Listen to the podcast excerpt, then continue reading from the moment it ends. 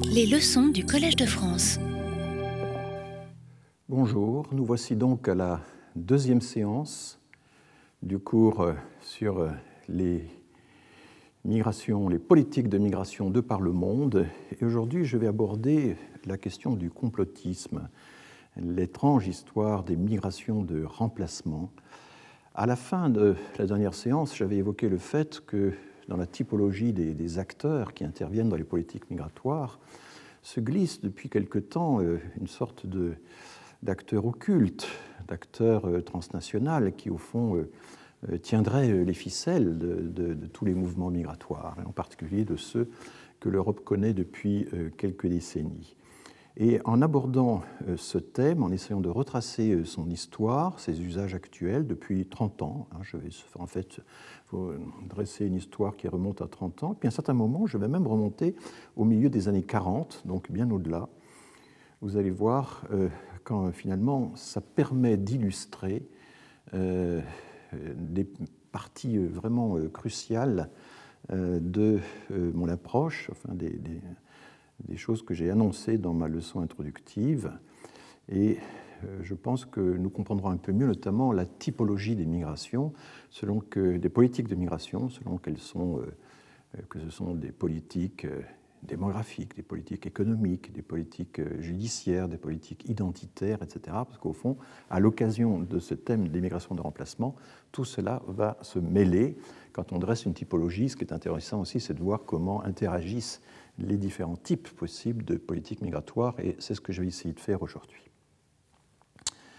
Euh, donc, euh, je rappelle ici euh, le programme de l'année, et bien entendu, ce programme ne peut pas explorer la totalité des politiques migratoires de par le monde. je ferai en quelque sorte, je braquerai les projecteurs sur un certain nombre d'aspects. Aujourd'hui, outre le complotisme, j'ai aussi la dimension internationale. Hein. Existe-t-il des acteurs internationaux qui, en quelque sorte, programment euh, les migrations et, auraient finalement une incidence sur euh, les populations euh, des pays de destination? Alors, je vais commencer par deux déclarations assez curieuses de Marine Le Pen, qui était déjà à l'époque présidente du Rassemblement national, le nouveau nom du Front national, et c'était au moment euh, où on était en plein dans la crise de l'accueil des réfugiés qui avait surgi en 2015. Donc nous sommes là en septembre, euh, quelques jours après la fameuse déclaration d'Angela Merkel expliquant que l'Allemagne pouvait accueillir jusqu'à 800 000 demandeurs. Donc on est dans ce contexte très particulier. Et puis comme vous le savez, euh, la France n'a pas du tout suivi la politique allemande et est restée bien en retrait.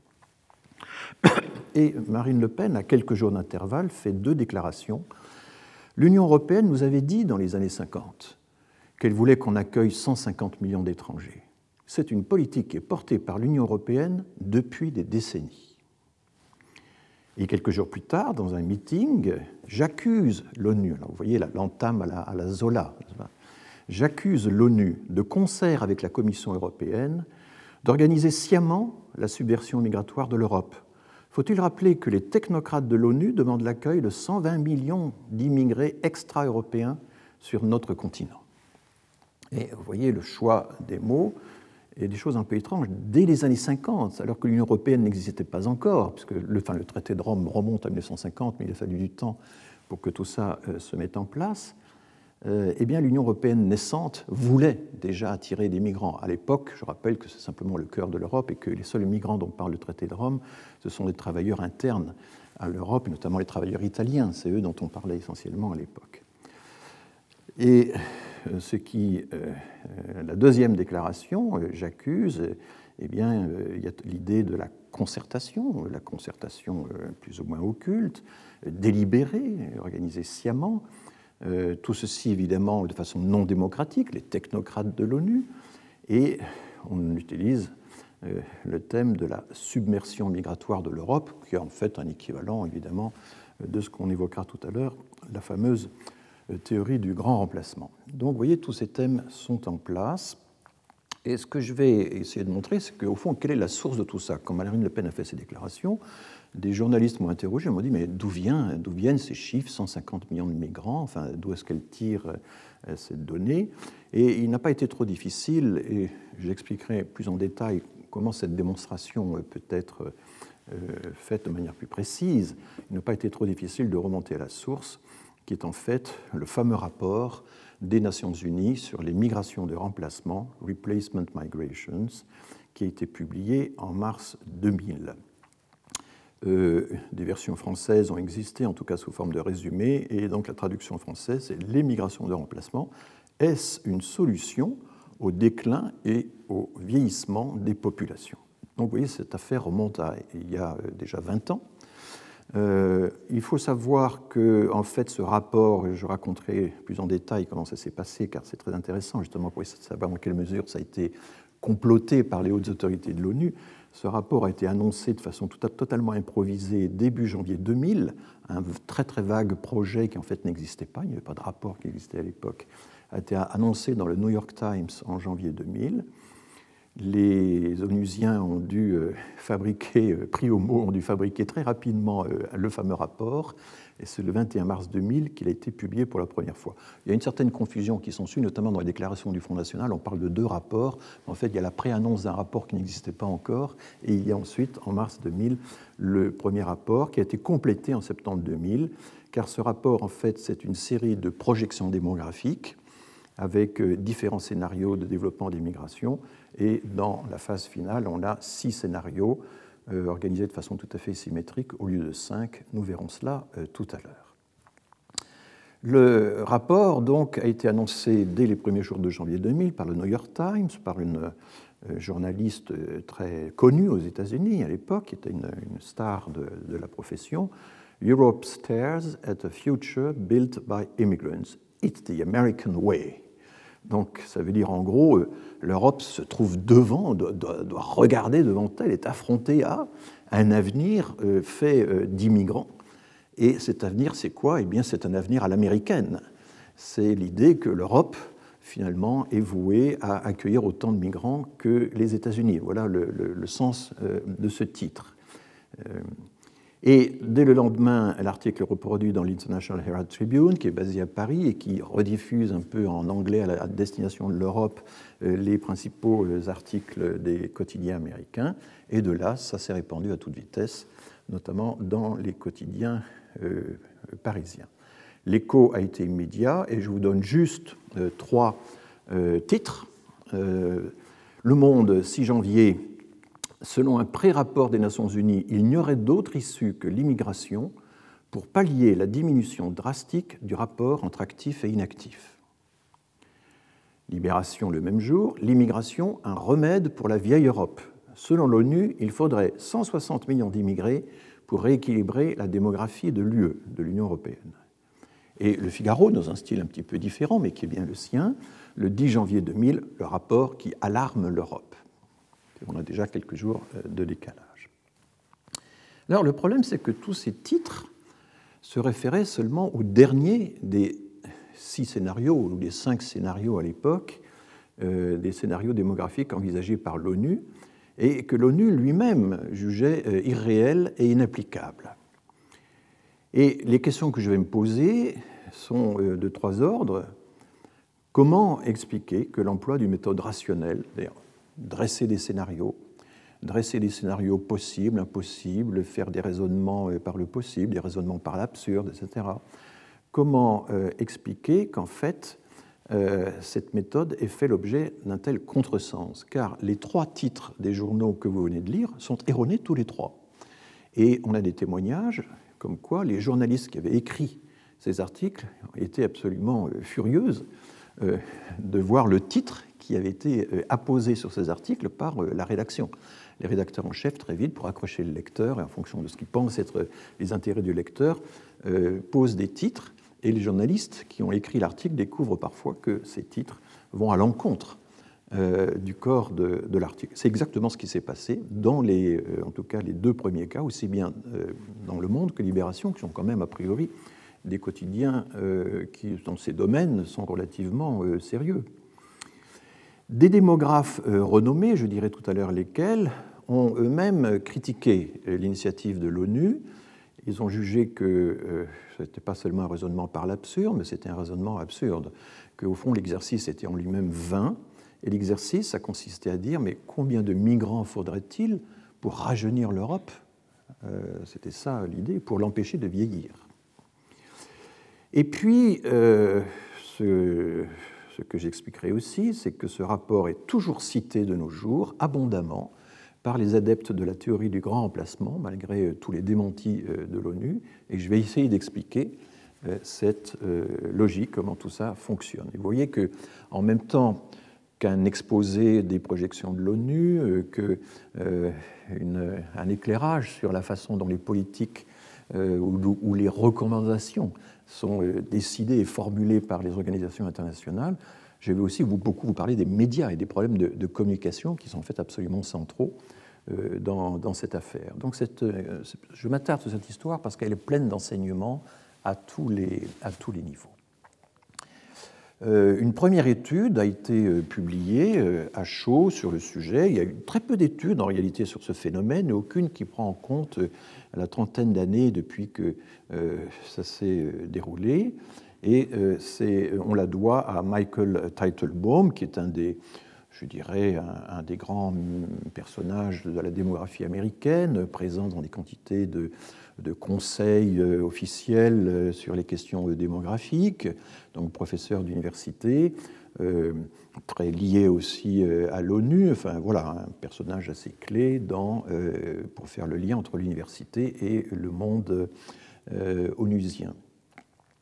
Et euh, il fait euh, un article assez bref dans la prestigieuse Population and Development Review, qui est l'une des trois ou quatre grandes revues majeures de démographie au monde, une revue euh, américaine qui dépend du, Population Council, cette ONG qui est auprès de l'ONU en quelque sorte, qui conseille les grandes entreprises multinationales sur leur politique de développement, leur politique démographique, sanitaire, etc. Et donc Teitelbaum, dans cette euh, revue euh, PDR, comme on l'appelle aussi parfois, euh, fait un article d'une dizaine de pages et il en tire quelques leçons assez simples que les démographes devraient retenir.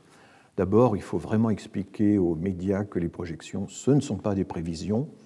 Alors je dirais qu'en réalité, l'ONU lui-même, dans son introduction, dans sa présentation des projections qu'il publie tous les deux ans, ou les projections exceptionnelles qu'il a publiées euh, dans ce cas d'espèce, l'ONU euh, dit toujours que les projections ne sont pas des prévisions et d'ailleurs utilise le mot prospect et non pas prediction ou prévision. Enfin, c'est l'idée que ce sont des projections alternatives conditionnées par certains scénarios et ces scénarios sont plus ou moins vraisemblables sans qu'on connaisse toujours le degré de vraisemblance des scénarios. Deuxième conseil, ben, soigner davantage les communiqués de presse. Alors en l'occurrence, il n'y a pas eu vraiment, le communiqué de presse a été euh, postérieur en fait au dévoilement euh, de ce pré-rapport par le New York Times, mais effectivement, il faudrait que les communiqués de presse euh, contiennent des déclarages aussi lumineux que possible et en même temps préviennent les interprétations contraires. Ne plus travailler dans l'urgence, que c'était le cas, c'est plus facile à dire qu'à faire, effectivement, mais enfin bon. Et puis, euh, un conseil évidemment très avisé, là encore, euh, ce serait bien de tester au préalable la compréhension des documents qu'on s'apprête à diffuser dans le public et de les tester auprès d'une poignée de profanes et de journalistes. Voilà. Excellent conseil, très bon conseil, mais enfin, euh, tout cela ne va pas vraiment au fond des choses et je vais essayer de conduire une analyse qui aille tout de même un peu plus loin que ces conseils de communication finalement car euh, ça n'est pas davantage que euh, des conseils de, communication. Alors il y a eu d'autres analyses euh, assez proches de l'événement. Dès le mois de juin, le bulletin de l'Institut national d'études démographiques, Population et Société, publiait un quatre pages rédigé par Henri Léridon. Henri Léridon, c'est un des grands démographes de l'INED, spécialiste notamment de la fécondité, et dont je rappelle qu'il a, eu, il y a une dizaine d'années, une chaire annuelle au Collège de France sur la relation euh, population et développement. C'est une analyse très critique, euh, très dure, euh, sur un ton qui n'est pas très habituel dans ce bulletin officiel de, l'INED. Il note tout de suite que le titre de l'article du Monde, Il n'y a pas, pas d'autre solution que l'immigration, n'est-ce pas, pour pallier le vieillissement, que ce titre en réalité ne correspond pas au contenu de l'article, et d'ailleurs, à la suite de la publication de ce bulletin, eh bien, le Monde modifiera le chapeau du texte dans la présentation en ligne de ce document, ce qui est assez rare hein, de voir des chercheurs qui arrivent à, obtenir un, rectificatif chez des journalistes. Et euh, la dernière partie euh, de la critique, enfin il y en a plusieurs, mais consiste à dire que le rapport de l'ONU, finalement, en attirant beaucoup trop l'attention sur son dernier scénario, sur un scénario fantaisiste, a finalement encouragé les contresens. Et euh, une autre critique aussi qui est intéressante, que je n'ai pas mentionnée ici sur ce diaporama, c'est que les Ridondim, au fond, traitaient les migrants comme un volant de main-d'œuvre pour ajuster les pyramides des âges des pays européens, c'est quand même euh, traiter étrangement euh, les populations migrantes en question. Et donc là, il y a une critique, et j'en parlerai tout à fait à la fin, de l'usage instrumental ou utilitariste de la migration pour régler nos problèmes économiques ou nos problèmes démographiques. Donc c'est un article assez dense qui est qui, mérite encore aujourd'hui d'être lu. Il y a eu d'autres euh, critiques, euh, notamment celle d'Alain Parent, qui est un autre démographe de l'INED, euh, très présent dans la revue Futurible, où il, a longtemps animé, je crois qu'il le fait toujours, la partie démographique de cette revue, qui est une revue destinée aux, décideurs d'une part et au grand public de l'autre. Et il manifeste le même scepticisme vis-à-vis de l'étude de, de l'ONU. Alors, l'année suivante, alors que euh, je présidais un séminaire sur l'immigration pour le commissariat au plan, qui s'appelait encore commissariat au plan à l'époque, donc dès 2001, euh, j'avais décidé d'inviter euh, à Paris Alfred Joseph Grimblatt, démographe, qui était à l'époque le chef de la section migration de la division de la population de l'ONU. Et donc, pour qu'il nous explique un peu mieux sa logique, ce qu'il avait enfin d'abord sa méthode et ses résultats. Et c'est sur la base de euh, mes lectures et de cette entrevue que j'ai rédigé en 2002 un, texte à l'intérieur de ce rapport que je présidais sur euh, immigration, marché du travail et intégration, où je livrais mon interprétation du rapport et puis je commentais déjà un peu euh, son étrange réception. Donc vous avez ici la référence, mais enfin bon, ça n'a qu'un intérêt historique on peut s'en passer aujourd'hui. En tout cas, vous voyez qu'il y a déjà eu de la part des démographes assez rapidement, dans les deux premières années qui ont suivi, des critiques assez, fortes. Alors, en 2007, la division de la population, euh, qui était dirigée par un autre euh, responsable, a réédité le rapport sur les migrations de remplacement, l'a un peu actualisé, euh, le monde a réagi comme si c'était quelque chose de complètement nouveau, oubliant ce qui avait été fait euh, dans les, années précédentes. Mais ça, c'est classique, hein, cette amnésie chez les journalistes, on la voit tout le temps. Et, euh, en fait, il y avait toujours l'erreur initiale qui était là. L'ONU recommande des myriades de migrants pour résoudre notre problème de, vieillissement. Mais enfin, en 2015, tout ceci n'était plus qu'un lointain souvenir. Et lorsque donc un journaliste de France 2 m'a interviewé sur les déclarations de Marine Le Pen, dont je vous ai donné le texte tout à l'heure, à la faveur de la crise des, réfugiés, eh bien, les journalistes avaient complètement oublié le, rapport de l'ONU, et donc on se demandait, mais qu'est-ce que c'est que ces 159 ou 160 millions de migrants euh, dont parle euh, Marine Le Pen? Elle avait relié la crise des réfugiés de 2015 à l'exécution d'un plan européen remontant aux années 50. C'est assez étrange comme, euh, comme euh, méthode. Enfin, euh, et donc, j'ai remonté la filière et je me suis aperçu que ce chiffre des 159 ou 160 était tiré du pré-rapport de l'ONU, des annonces faites de façon informelle par les démographes de la division de la population aux journalistes, chiffre qu'on ne retrouvait pas ensuite dans le rapport imprimé en mars, puisque euh, les calculs très improvisés, qui étaient des calculs de coin de table présentés aux journalistes euh, en janvier, ont été ensuite refaits et ont abouti à des, à des données relativement différentes, enfin, sans que ça change euh, les, les, ordres de grandeur. Et je me suis aperçu que, alors j'ai raconté déjà tout ça dans un chapitre de mon livre avec l'immigration, mais vous allez voir que j'apporte du nouveau et je vous expliquerai euh, comment. Euh, j'ai pu remonter la filière parce qu'en fait, Jean-Marie Le Pen, très tôt, le père donc, de Marine, avait déjà fait des déclarations extrêmement euh, négatives sur le rapport de l'ONU dès 2000. Euh, et ensuite, on s'aperçoit que les formules qu'il utilise, les erreurs qu'il commet d'interprétation, se reproduisent d'une génération à l'autre pendant 15 ans, sont euh, reprises par Marine Le Pen, donc la fille de Jean-Marie, avec une déformation du message à mesure qu'il se propage, et c'est assez étonnant, les, erreurs se, multiplient avec le temps. Tout ceci, je le montrerai plus tard. Alors pourquoi revenir aujourd'hui sur cette affaire vieille de 20 ans? Eh bien, c'est qu'il y a deux euh, éléments nouveaux qui euh, sont apparus. Il y a d'abord, comme je le disais, euh, le formidable succès du rapport de l'ONU dans les milieux d'extrême droite. Aujourd'hui, actuellement, si vous tapez les références du rapport de l'ONU, vous tomberez sur des sites d'extrême droite qui est le site à l'appui de la thèse du remplacement, voire du génocide européen, puisqu'il s'agit, n'est-ce pas, de remplacer une population par une autre. Et puis en même temps, euh, j'ai eu l'occasion de m'en apercevoir euh, dans différents voyages que j'ai pu faire en, 2019, que ce soit aux États-Unis, en Grèce, en Lituanie, vous voyez, trois pays très différents.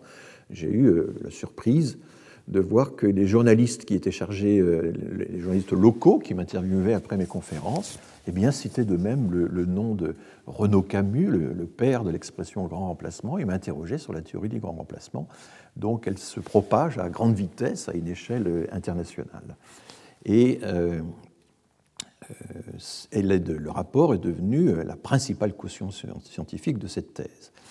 Alors cette thèse, souvent qualifiée de théorie, euh, bon, c'est un grand mot, soutient que les populations des nations européennes sont en passe d'être remplacées par des populations du Sud, essentiellement musulmanes, et que donc elles sont porteuses d'un euh, redoutable changement de civilisation.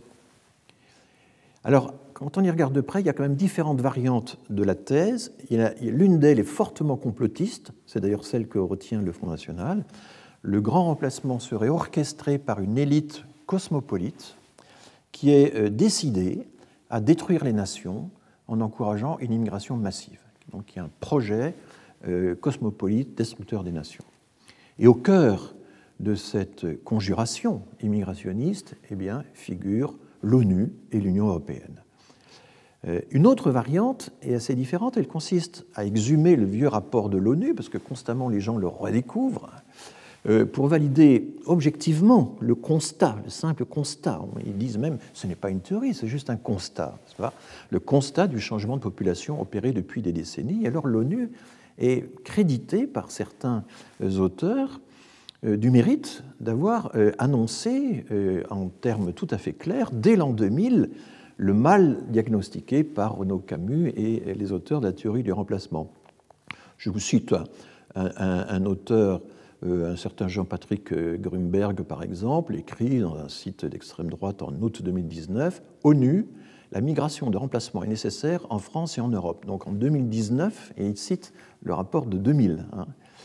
Et il continue Renaud Camus voyait juste et disait vrai en anticipant le grand remplacement que l'ONU présentait sans détour en mars 2000 sous le nom migration de remplacement comme la seule solution viable à la survie de nombreux pays européens.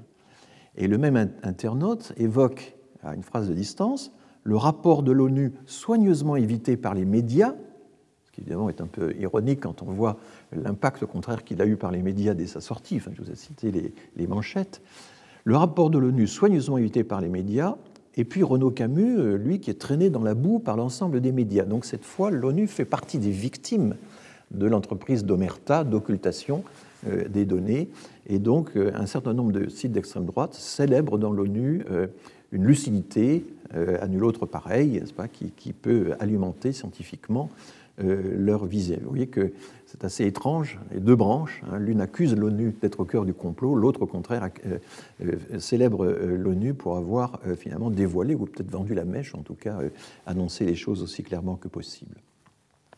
Quand on raboute comme ça toutes ces différentes versions, évidemment, elles sont contradictoires, mais c'est intéressant de voir qu'elles se, développent. voilà. Alors, je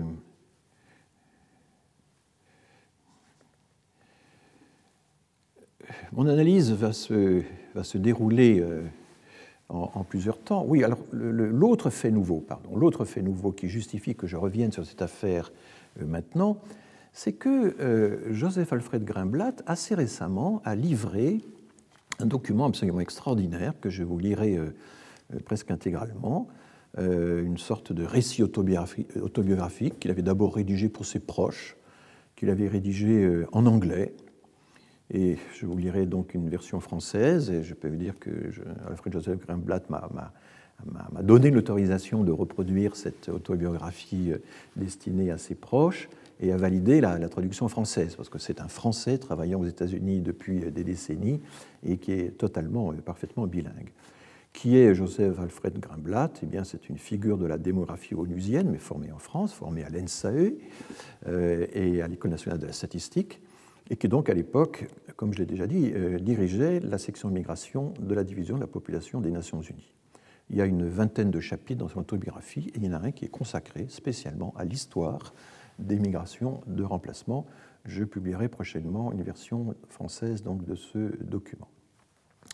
Et donc, mon analyse va être menée en plusieurs temps à partir de tous ces éléments que je viens de vous présenter. Je vais revenir d'abord sur le corpus delicti, comme on dit, sur le, rapport de l'ONU de l'an 2000, que je vais rapidement euh, présenter, rapidement euh, commenter. Je vais ensuite, évidemment, aborder les lectures euh, tout à fait erronées, les contresens dont ce document était l'objet dès sa sortie. Et je dirais que l'erreur principale, ça consistait à prendre des projections pour des projets, hein, à considérer que ce qu'on projette comme scénario, c'est nécessairement l'avenir que l'on souhaite. Le problème, c'est qu'il y avait euh, six scénarios possibles et que euh, dire que c'était celui-là qui était projeté, déjà en soi, c'est quand même étonnant.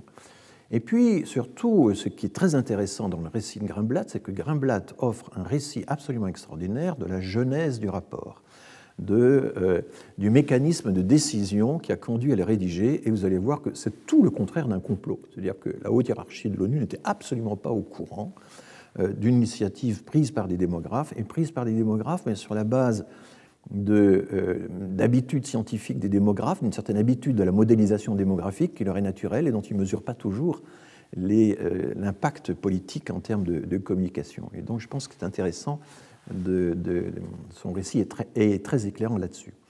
Mais dans la dernière partie, je vais montrer que ce scénario tout à fait irréaliste de l'ONU, l'idée de migration de remplacement, en fait, a une série de précédents, j'en ai trouvé au moins quatre, euh, et le plus extraordinaire, eh bien, c'est le précédent euh, d'Alfred Sauvy, qui en 1946 propose carrément euh, de remplacer les jeunes qui nous manquent dans la pyramide des âges par plus de 5 millions de migrants, là, tout de suite. Enfin, c'est un projet. et j'essaierai de me demander, mais pourquoi Alfred Sauvy n'est-il pas accusé d'être le grand initiateur des migrations de remplacement? Euh, Pourquoi c'est finalement euh, l'ONU, euh, plus tardivement, qui, est déclaré coupable, par une partie en tout cas de l'extrême droite, d'avoir ourdi un complot d'invasion migratoire sur l'Europe? Donc, je vais...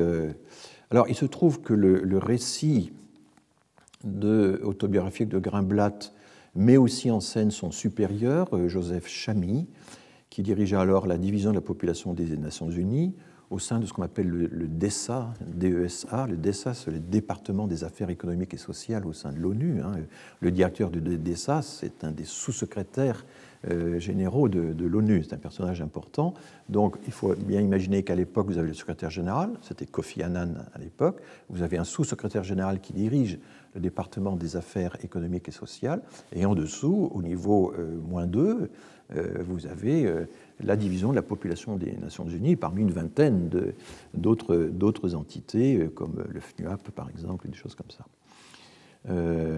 non, le FNUAP est une agence spéciale, mais il y a un département un organisme qui fait, enfin un bureau qui fait des statistiques démographiques et sociales également, qui est distinct de la division de la population.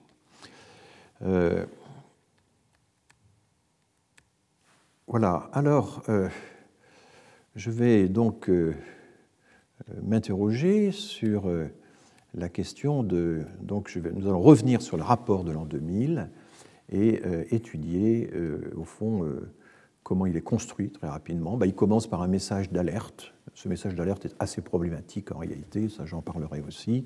Mais pour l'instant, je vais prendre pour argent comptant tout ce que dit l'ONU à cette époque-là. Et euh, je vais essayer de faire une présentation aussi pédagogique que possible pour des non-démographes.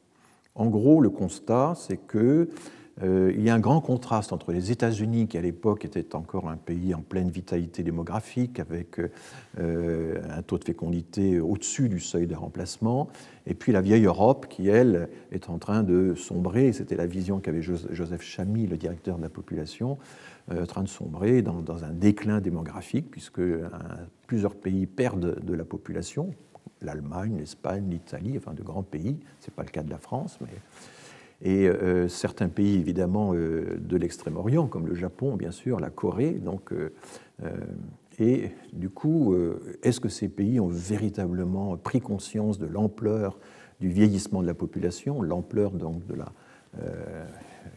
de la progression très forte du pourcentage de personnes âgées dans la population Eh bien, l'ONU a eu le sentiment que le problème était sous-estimé, et c'est un des ressorts de son rapport, c'est sensibiliser euh, ces pays européens et euh, extrême-orientaux, tous ces pays industrialisés du vieux monde, les sensibiliser à la question du vieillissement. Alors pourquoi, à un certain moment, pour les sensibiliser à la question du vieillissement, on parle d'immigration hein, C'est ça le, un des. Voilà. Eh bien, euh, le rapport commence par dire qu'au fond, il n'y a pas 36 solutions pour régler ce problème. On peut se dire qu'il faudrait une politique nataliste qui soutiendrait la relance de la fécondité, un nouveau baby-boom en quelque sorte, mais alors les calculs montrent que pour que ça marche, euh, il faudrait un, sacré baby-boom, euh, au moins 3,5 enfants par femme, enfin sur l'ensemble des pays ça varie évidemment, qui serait 3,5 euh, enfants par femme pendant des décennies, ça va créer des chocs extraordinaires dans la pyramide des âges, hein, puisque c'est pas du tout linéarisé, tout ça, c'est pas du tout lissé. Euh, et en fait, c'est totalement irréaliste, évidemment, de penser qu'on pourrait avoir un taux de fécondité moyen de 3,5 enfants par femme pour rajeunir la population. Euh, d'autant que depuis le baby-boom d'après-guerre, euh, il y a une technique qui s'est répandue, qu'on appelle les moyens modernes de contraception, et qui rend tout ça, évidemment, complètement illusoire. La maîtrise de la fécondité par les femmes est désormais un acquis absolument irréversible. Bon, donc soutenir la natalité, ça ne marche pas sinon à long terme euh, et encore, avec des, effets négatifs. L'autre solution, ce serait ben, en fait attaquer la partie du vieillissement, qui est le vieillissement non pas par le bas, c'est-à-dire le défaut de fécondité, mais le vieillissement par le haut, qui est l'allongement de la vie, car une bonne partie du vieillissement est due à l'allongement de la vie. Nous avons en France, malgré une fécondité relativement soutenue, nous avons un vieillissement de même ampleur que l'Allemagne, l'Espagne, l'Italie, etc. Et ce vieillissement, cet allongement de l'espérance de vie, parce que vous voyez, les termes inversent leur valeur très aisément, ça se retourne comme un gant. Si vous parlez vieillissement, tout le monde gémit. Et si vous parlez allongement de la vie, les gens se disent Ah ben formidable, à condition évidemment que ce soit un allongement de la vie en bonne santé. Alors, est-ce qu'on pourrait imaginer de freiner la progression de l'espérance de vie pour résoudre le problème du vieillissement? Évidemment, l'ONU aborde cette question et aussitôt, c'est pas dit évidemment, c'est contraire à toute éthique. Je vous signale néanmoins qu'il existe toute une littérature britannique et américaine qui aborde de front ce sujet, qui dit oui, il faut un generational cleansing, il faut un nettoyage des générations, place aux jeunes, euh, le survieillissement des vieux, ça coûte beaucoup trop cher, c'est autant de ressources prises sur les jeunes, etc. Enfin, il existe une littérature, notamment dans des revues d'éthique, ça peut paraître étrange, qui euh, répond oui à, cette question. Et j'avais déjà eu l'occasion l'an dernier de citer ce livre magnifique d'une philosophe canadienne, Christine Overall, O-V-E-R-A-2-L, qui examine de façon extrêmement précise tous les arguments pour ou contre le prolongévitisme, c'est-à-dire pourquoi, après tout, faudrait-il euh, allonger la vie Et euh, elle est pour, elle, finalement, et après avoir cité toute une littérature pour et contre. Donc, euh, évidemment, l'ONU ne peut pas soutenir une politique de freinage de la progression de l'espérance de vie, mais il faut savoir que ça existe et qu'il y a des gens qui, qui souhaitent rééquilibrer les générations de cette façon-là. Bon, ayant écarté euh, la politique de soutien à la fécondité et la politique qui jouerait sur la mortalité, euh, ben, qu'est-ce qui reste? Pas grand-chose. Il y a euh, l'immigration, seul outil utilisable à court terme ou à moyen terme, seul outil dont les gouvernements pourraient en quelque sorte disposer assez rapidement, et à condition d'importer des migrants jeunes, et qui seraient toujours jeunes pendant des décennies, eh bien, ça pourrait rajeunir assez rapidement la population. Voilà le raisonnement que tient l'ONU. Mais l'ONU euh, divise la question. l'ONU divise la question en deux, et ça se retrouve d'ailleurs dans le titre de son rapport. Hein, L'immigration est-elle une solution à la baisse et au vieillissement des populations, au recul et au vieillissement des populations? Donc d'abord, est-ce que l'immigration est une solution aux baisses de population? Alors déjà, sur ce versant, euh, l'ONU aborde assez curieusement une stratégie extrême. L'idée, c'est si les pays industriels devaient miser uniquement sur l'immigration, s'ils devaient parier uniquement sur ça. Et en fait, l'ONU n'envisage pas des solutions mixtes. On pourrait imaginer qu'il y ait un système un peu paramétrique, où on est un peu de tout. Euh, non, euh, l'ONU raisonne un peu par par excès, enfin par a fortiori en quelque sorte, en disant euh, qu'est-ce qui se passerait si les pays industriels devaient miser uniquement sur l'immigration? Combien faudrait-il accumuler de migrants nets? Les migrants nets, c'est évidemment la différence entre les entrées et les sorties. C'est les migrants qui sont toujours là au, bout de, quelques décennies. Combien en faudrait-il pour maintenir le niveau actuel de population? Et la question se divise maintenir le niveau de la population totale d'un pays et maintenir le nombre, stabiliser le nombre des euh, personnes d'âge actif qui, euh, dans ce rapport, est, considéré comme allant de 15 ans à 65 ans. C'est des, des, tranches très larges correspondant plutôt à ce qui se passe dans les pays du Sud, mais enfin, c'est le, le, choix qui a été retenu, qui a été fait. Et deuxièmement, question totalement différente, qui elle ne porte plus sur l'évolution des effectifs absolus, mais l'évolution des ratios, des rapports numériques entre les générations. Et c'est le vieillissement au sens démographique. Le vieillissement, il, existe partout dans le monde entier. Hein. Il n'y a aucun pays qui ne vieillisse actuellement, évidemment. Et, c'est le fait que l'effectif des personnes âgées progresse plus vite que l'effectif des tranches d'âge euh, jeunes ou moyennes. Euh, c'est ce qu'on appelle euh, le rapport de soutien ou l'inverse, le rapport de dépendance. Et quand on change le seuil, qu'on prend 60 ans comme seuil entre les, personnes d'âge moyen et les personnes âgées, euh, ou qu'on prenne 65 ans, euh, ça ne change pas grand-chose en réalité euh, au raisonnement. Et donc l'ONU s'en explique un peu, mais a fait quelques scénarios alternatifs, mais montre que c'est relativement indifférent. Donc deux questions différentes, l'impact de l'immigration sur les effectifs absolus et l'impact de l'immigration sur les, ratios, les, effectifs relatifs de chaque génération. Alors, je rappelle au passage, parce que plusieurs déclarations ont été, qui continuent de réutiliser les chiffres euh, de euh, ces rapports de 2000, oublient euh, de dire que l'Union européenne a beaucoup changé de composition depuis. Hein. Il n'y avait que 15 pays dans l'Union européenne contre 27 actuellement, puisque ça y est, le, Royaume-Uni est en train de se, de se détacher. Euh, L'Union a augmenté sa population de 20% en 2004, et je cite toutes les, nouvelles adhésions, qui sont essentiellement des, pays euh, de l'Europe euh, centrale. Il y a de nouveaux adhérents qui sont arrivés en 2007, Bulgarie et Roumanie, la Croatie hein, quelques années après. Et donc, évidemment, si on voulait actualiser le rapport, ça n'a pas été fait vraiment, il faudrait complètement tenir compte du changement de périmètre de l'Union européenne.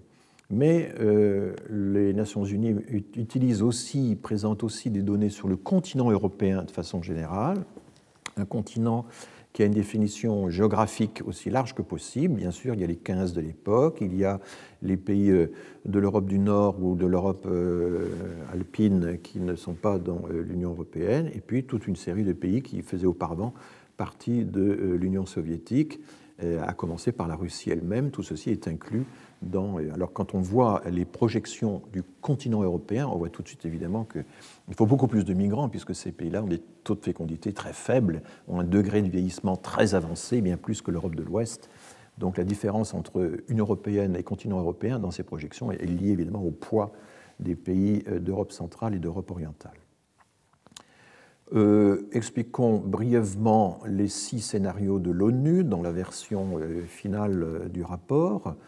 Il y a d'abord euh, deux scénarios dont personne n'a parlé, parce qu'ils se contentent de reproduire les scénarios de projection démographique que l'ONU publie tous les deux ans. Hein, c'est ce qu'on appelle la révision euh, des, projections, euh, avec une variante néanmoins très intéressante qui aurait dû attirer davantage d'attention, c'est qu'il y a une première variante, un premier scénario qui prolonge toutes les tendances récentes de la fécondité, de la mortalité et du sol migratoire. En gros, prenant les valeurs observées, les évolutions dans les dix dernières années, quelque chose comme ça, et qui projette ça sur les 50 ans à venir. Mais le, numéro, le scénario numéro 2, lui, met, adopte l'option migration zéro, et euh, la confrontation des deux scénarios est extrêmement intéressante parce que ça permet de voir que les baisses de population déjà observées dans le scénario numéro 1 ben, seraient beaucoup plus importantes s'il n'y avait pas de migration euh, à l'avenir. Donc ce contraste est très utile, mais pas je ne vais pas en parler. En fait, ça n'a pas attiré l'attention des journalistes, ou très peu en tout cas. Là où l'innovation euh, commence, mais avec des hypothèses qui restent raisonnables, c'est les scénarios 3 et 4. Il y a d'abord euh, combien faut-il de migrants nets, combien faut-il en accumuler jusqu'en 2050 pour enrayer la baisse totale de population, et puis combien pour enrayer la baisse de la population d'âge actif? Euh, on ne fait pas d'hypothèse sur l'âge à la retraite, sur le taux d'emploi des femmes, etc. il s'agit des populations d'âge actif qui théoriquement pourraient être d'âge actif et qui sont donc, je vous l'avais dit, les 15-65 ans. Et alors, dans ce scénario numéro 4, quand on regarde les résultats, eh bien, pour des pays comme la France, le Royaume-Uni, euh, l'Union des 15, les États-Unis, bah, finalement, il faudrait des migrants qui sont assez proches des effectifs qu'on observe actuellement, donc ça ne changerait pas grand-chose à la réalité. C'est déjà ce qu'on observe. D'une certaine manière, au fond, et ça c'était un des apports du, rapport, eh bien, euh, euh, les migrations qui existent dans ces pays européens, mais aussi aux États-Unis, eh bien, permettent d'enrayer des baisses de population, et, notamment des baisses de population d'âge actif. C'est déjà ce que nous faisons.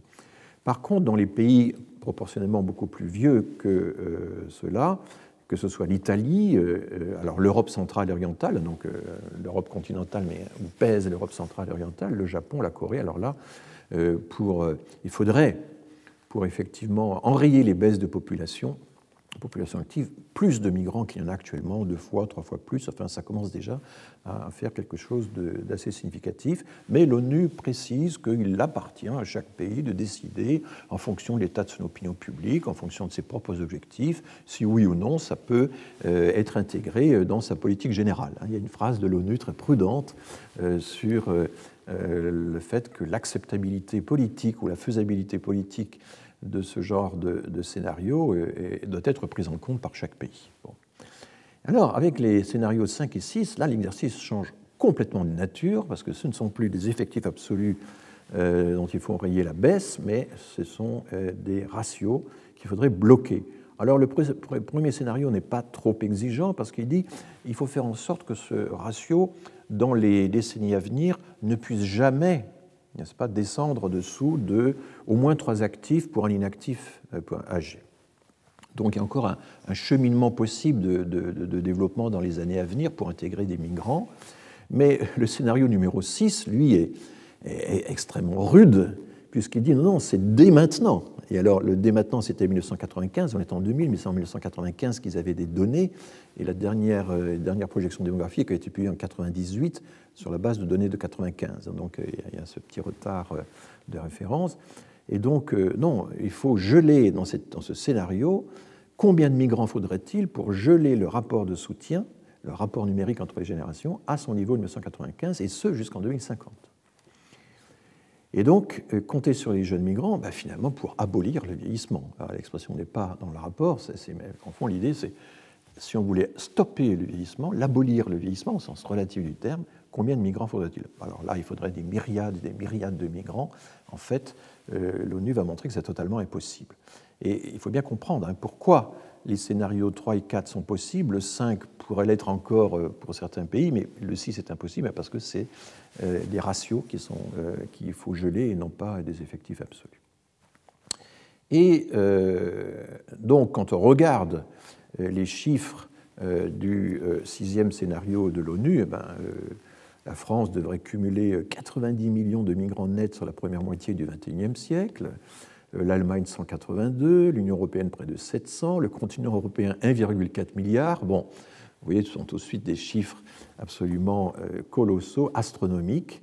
Et ce qui était assez drôle, c'est que, par exemple, le, rapport montrait que si on prend le cas de la Corée euh, du Sud, euh, qui est le, pays avec le Japon, le pays le plus vieux au monde proportionnellement, eh bien, la Corée du Sud n'aurait pas assez de la population chinoise euh, tout entière pour migrer chez elle et, bloquer immédiatement le processus de vieillissement. C'est une expérience de pensée tout à fait intéressante. Donc en fait, si on étend à la Terre entière ce scénario-là, eh bien, il faudra aller chercher des arrière-mondes, des populations euh, d'autres planètes, euh, des, mondes qui n'existent pas. La conclusion, c'est que c'est un exercice de démographie fiction. Et l'ONU le dit, peut-être pas avec la force qui aurait été nécessaire, en tout cas l'ONU quand même le dit très clairement, et je vous cite euh, ces passages, euh, abolir le vieillissement à coup de migrants, ben, c'est out of reach because of the extraordinary large numbers of migrants that would be required. Hors de portée en raison du nombre extraordinairement élevé de migrants qui seraient nécessaires. Ils ajoutent, mais c'est complètement superflu, ils ajoutent que politiquement ce serait inacceptable, enfin on s'en serait douté, euh, c'est déjà mathématiquement euh, euh, infaisable. Et donc, conclut l'ONU, ayant démontré par l'absurde qu'on ne peut pas miser uniquement sur les migrants pour contrer le vieillissement, eh bien, il va falloir vivre avec le vieillissement. Et à ce moment-là, l'ONU de citer euh, toute une série euh, de politiques, parce qu'un rapport de l'ONU, ça doit toujours se terminer par euh, des recommandations, et ce sont des recommandations qui feraient grincer les dents des syndicats qui s'opposent actuellement aux réformes des retraites, parce que ça consiste à dire qu'il faudrait allonger, différer l'âge de la retraite, il faudrait augmenter les cotisations, il faudrait, enfin, tous les paramètres, il faudrait que les femmes travaillent plus longtemps, etc., etc., enfin, tous les paramètres d'une réforme, euh, bah, réforme paramétrique des euh, retraites est invoquée euh, dans, à la fin du rapport des Nations Unies avec, je dirais, une certaine légèreté. Enfin, en tout cas, il montre par exemple que si on misait uniquement sur le report de l'âge de la retraite sans toucher aux autres leviers eh ben, il faudrait que les gens travaillent que 75 ans, quelque chose comme ça, dans la vieille Europe. Enfin, évidemment, quand on se polarise sur un seul paramètre pour régler tous les problèmes, les solutions deviennent extravagantes et les seules solutions réalistes sont celles qui manipulent plusieurs paramètres, plusieurs leviers. Voilà euh, euh, L'ONU avait d'ailleurs euh, poussé la provocation dans son rapport, je ne reproduis pas ça ici, jusqu'à dessiner les pyramides des âges qui en 2050 ou en 2025, parce qu'il y, a deux horizons qui ont été distingués, dessiner les pyramides des âges euh, en distinguant euh, les migrants euh, cumulés de 95 à 2050 et la population native. Et dans ces images des pyramides, ben, on voit que le noyau de la population euh, migrante représenterait à peu près les deux tiers. C'est-à-dire que, en fait, la, population native serait recouverte d'un épais manteau deux fois plus gros qu'elle de, migrants. Enfin, ces, pyramides étaient tout à fait exceptionnelles, euh, extravagantes, et ont été publiées souvent pour dire, vous voyez, ce que veut faire l'ONU, c'est nous recouvrir, nous, submerger de, migrants. Euh, voilà, donc, bon, tout ça est impossible parce qu'on ne peut pas imaginer un monde où la pyramide des âges ne vieillirait plus jamais, ni par le haut, ni par le bas. Ça n'existe pas. Et donc la mission de rajeunissement confiée aux migrants est une mission désespérée, d'autant que, alors beaucoup de commentateurs ont insisté là-dessus, mais l'ONU en fait le fait déjà, d'autant que les migrants, si on les introduit, eh bien, euh, vont rester là pour des décennies. Ils sont jeunes au début, mais ils vont vieillir à leur tour.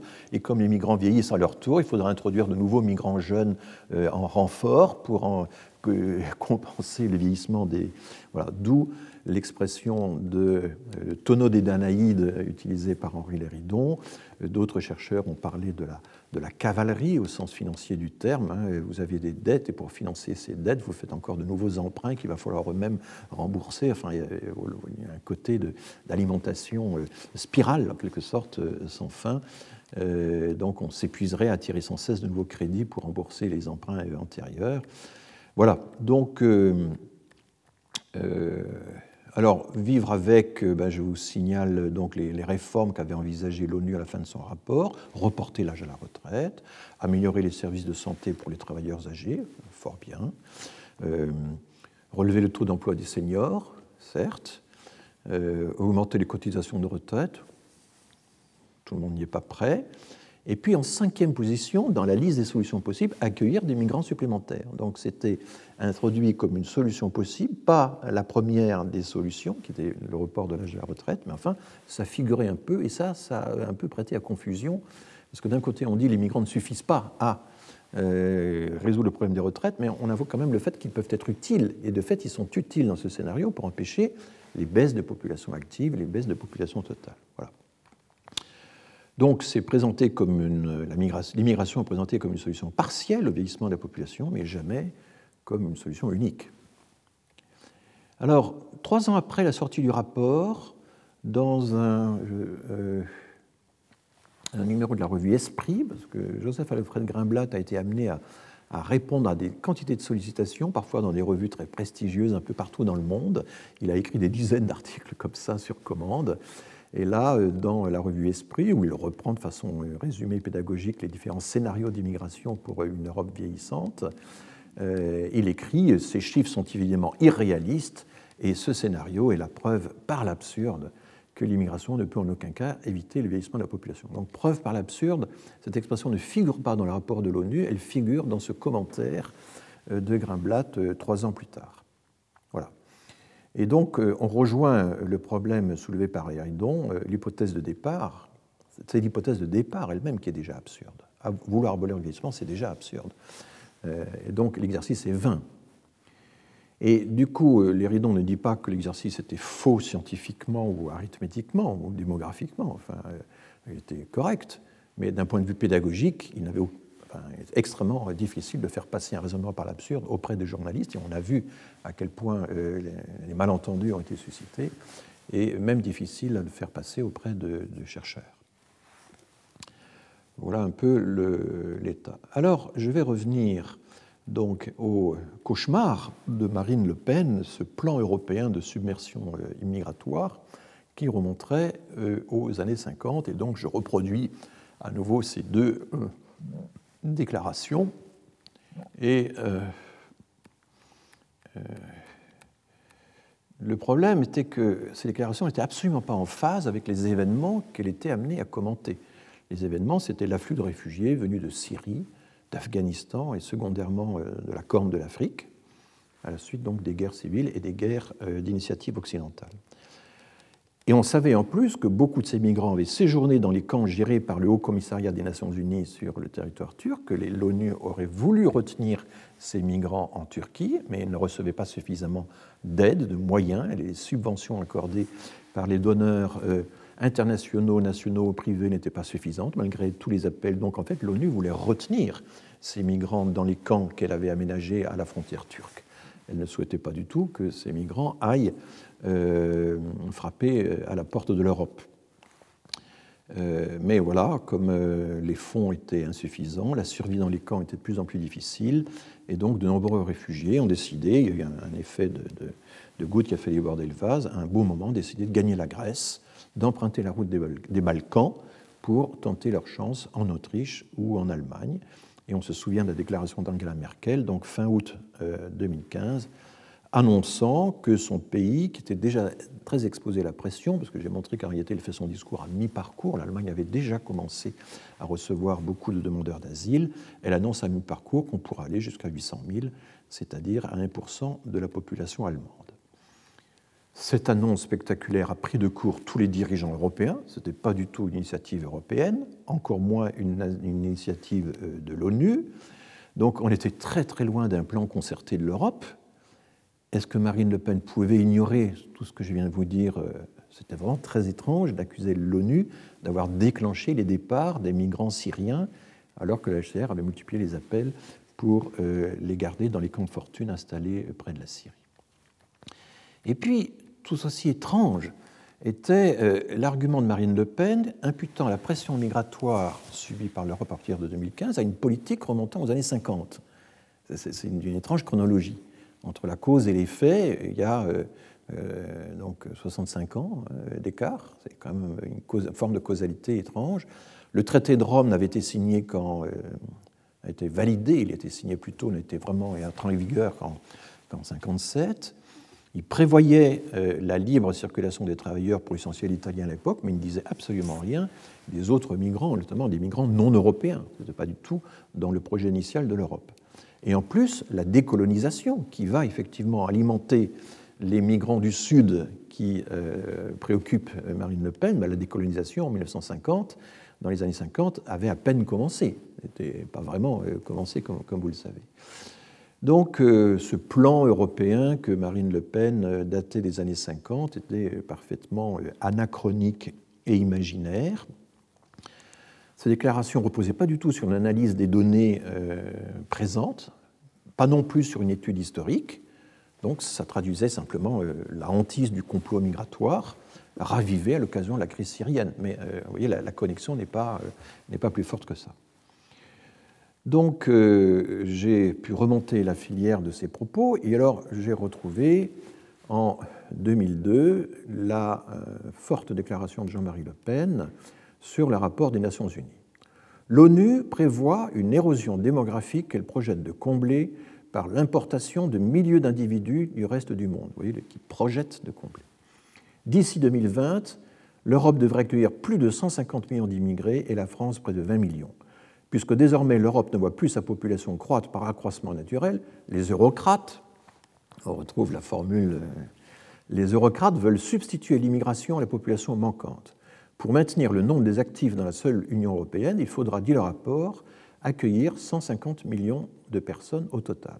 Et alors évidemment, euh, circonstance fortement atténuante pour Jean-Marie Le Pen, il a lu les manchettes des journaux, il a lu euh, les titres du Monde, de Libération, etc. Et il n'a pas inventé les 159 millions qui figuraient en toutes lettres dans certains de ses titres. Hein, c'est quand même, euh, je, tiens à le dire pour qu'on ne m'accuse pas de, reporter la charge de la faute sur, sur lui seul.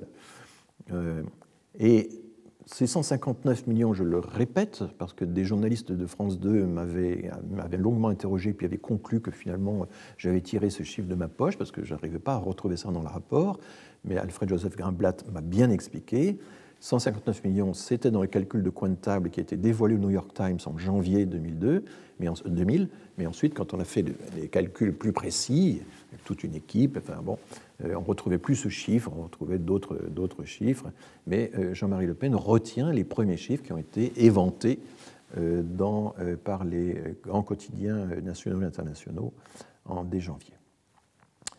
Et là, il continue. Alors, c'est une déclaration qu'on peut trouver sur le site du Front National et qui a été repris dans. Vous voyez, je, lis absolument tout. Hein, qui a été repris dans le programme du Front National de 2002, qui est un long programme très très détaillé, un des programmes les plus détaillés que le Front National ait jamais publié. Euh, alors que la France est déjà largement en passe d'être submergée par ses propres défaillances en la matière, deux rapports de l'ONU, janvier et mars 2000, donc il s'agit en fait de la préannonce et euh, du vrai rapport, prescrivent l'installation sur son sol de 1,7 million d'étrangers par an jusqu'en 2050 pour régler le problème des retraites. Étrange sollicitude et solution proprement délirante. Alors ça, c'est le jugement de folie. Hein.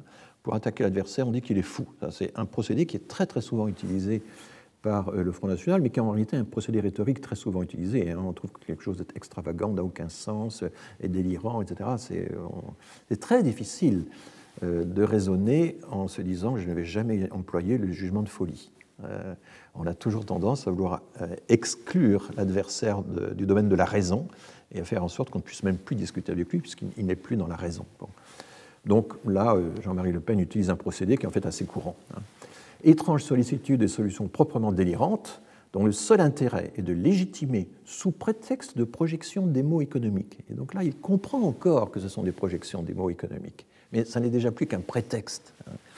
Sous prétexte donc de légitimer, donc, euh, dans le seul intérêt de légitimer la poursuite d'une immigration débouchant sur la submersion pure et simple des Français de souche et la disparition de la France, vous voyez, quand le Front National dit nous, on n'est pas adepte de la théorie du remplacement, enfin, la disparition de la France, c'est très clair, hein, c'est un synonyme très clair, dont pas un seul des gouvernants n'a réagi à ces fadaises criminelles.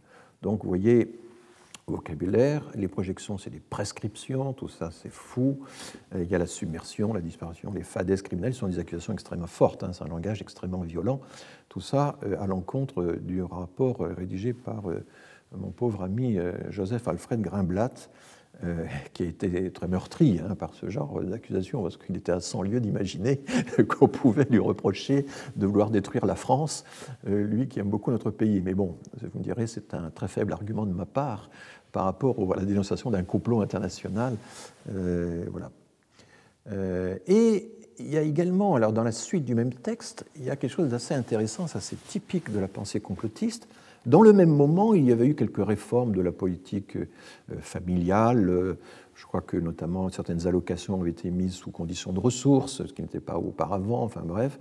Et donc Jean-Marie Le Pen va établir un rapport entre le projet de l'ONU et les réformes qui sont faites en France euh, sur certaines prestations de la politique familiale. Ce n'est pas par hasard que les deux coïncident. Ce n'est pas par hasard.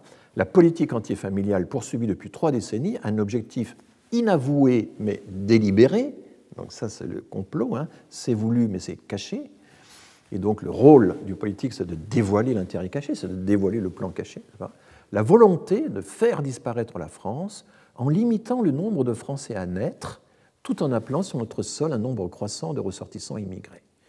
Selon les projections, entre guillemets, on met ça à distance, de la division de la population de, l'ONU, il conviendrait que la France accueille d'ici 2050 1,7 million d'immigrés supplémentaires par an, soit 34 millions au total, au motif d'équilibrer ces régimes de retraite.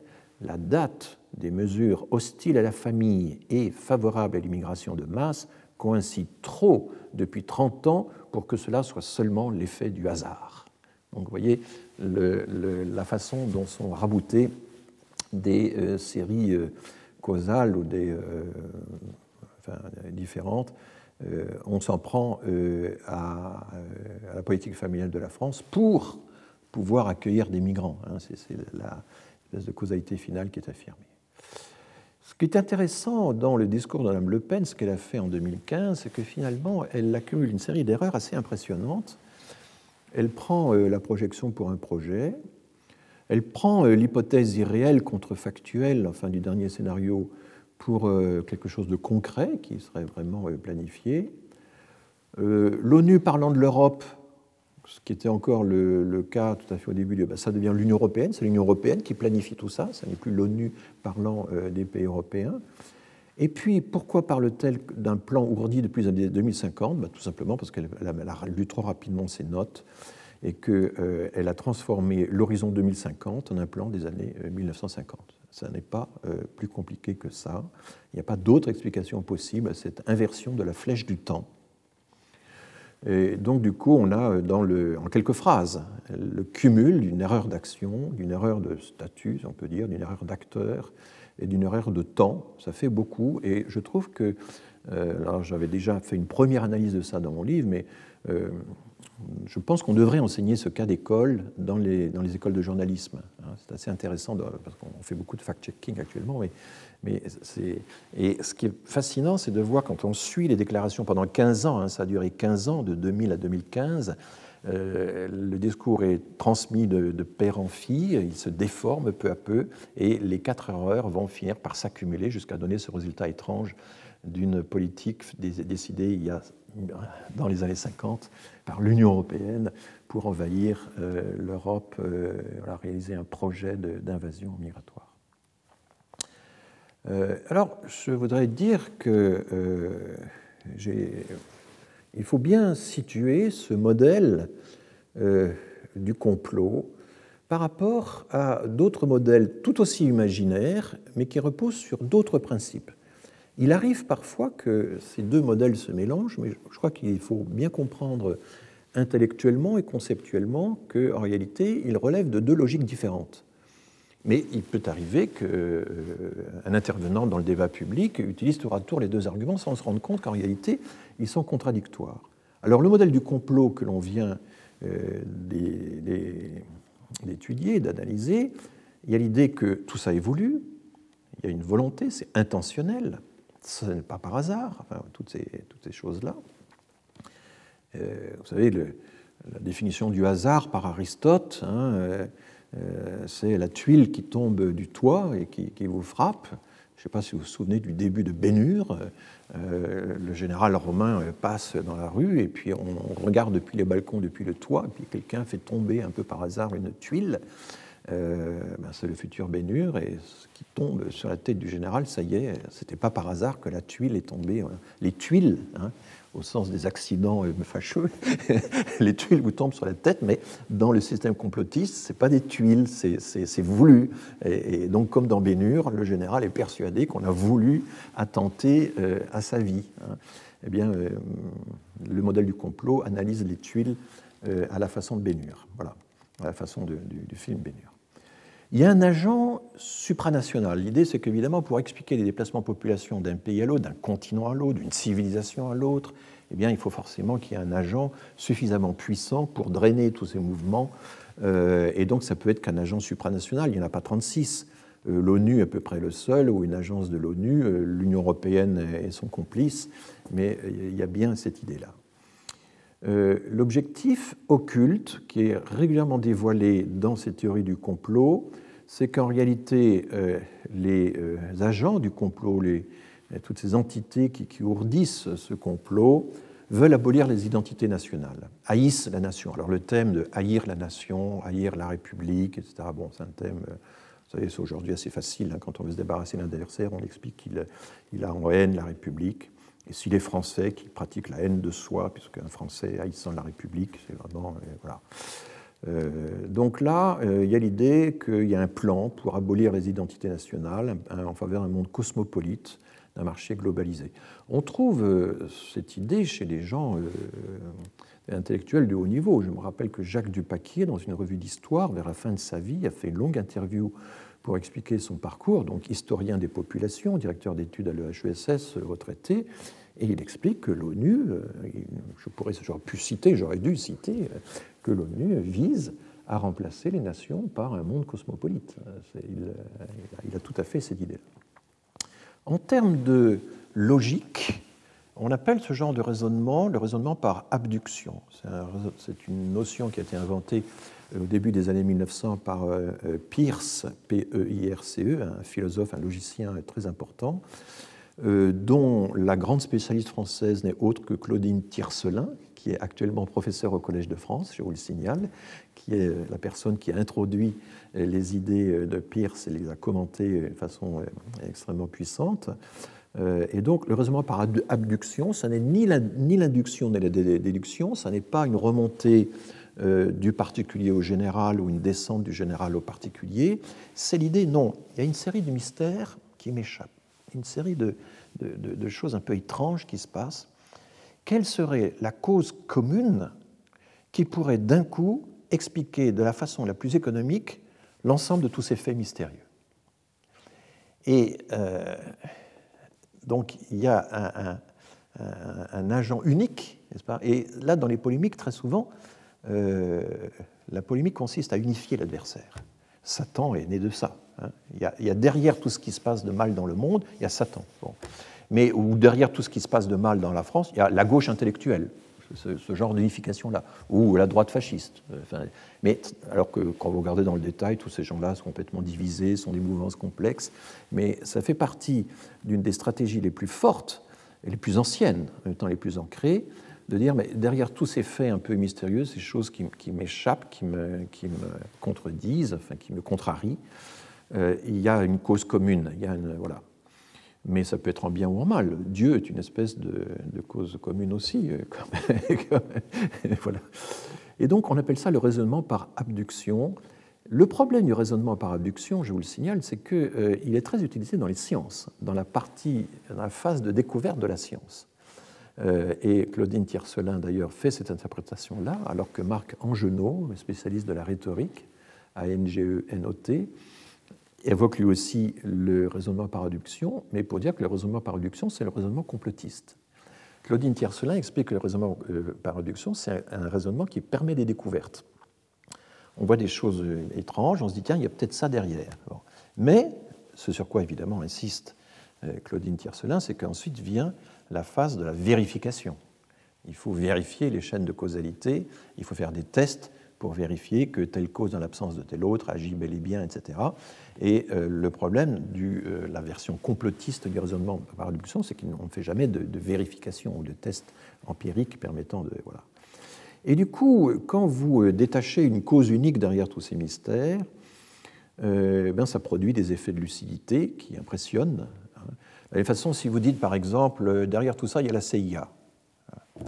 Alors c'est formidable parce que oui, vous arrivez du coup à déceler des complots qui effectivement ont été menés par la CIA. Ça existe, il y en a eu. Hein. Mais vous pouvez aussi déceler des complots qui n'ont jamais été ourdis par la CIA. Et le problème, c'est que vous n'avez pas de méthode pour distinguer les deux. Hein. C'est un peu le problème aussi de la sociologie de Pierre Bourdieu, puisque la sociologie de Pierre Bourdieu, c'est essentiellement le dévoilement d'intérêts cachés. Donc on trouve de l'intérêt, y compris dans les activités les plus désintéressées, euh, la religion, l'art, euh, la philosophie, que sais-je, etc. Mais euh, donc effet de lucidité énorme. Vous voyez l'intérêt là où personne ne l'avait vu. La Rochefoucauld déjà faisait ça. Hein. Les, moralistes du XVIIIe siècle, du XVIIe siècle déjà faisaient ça.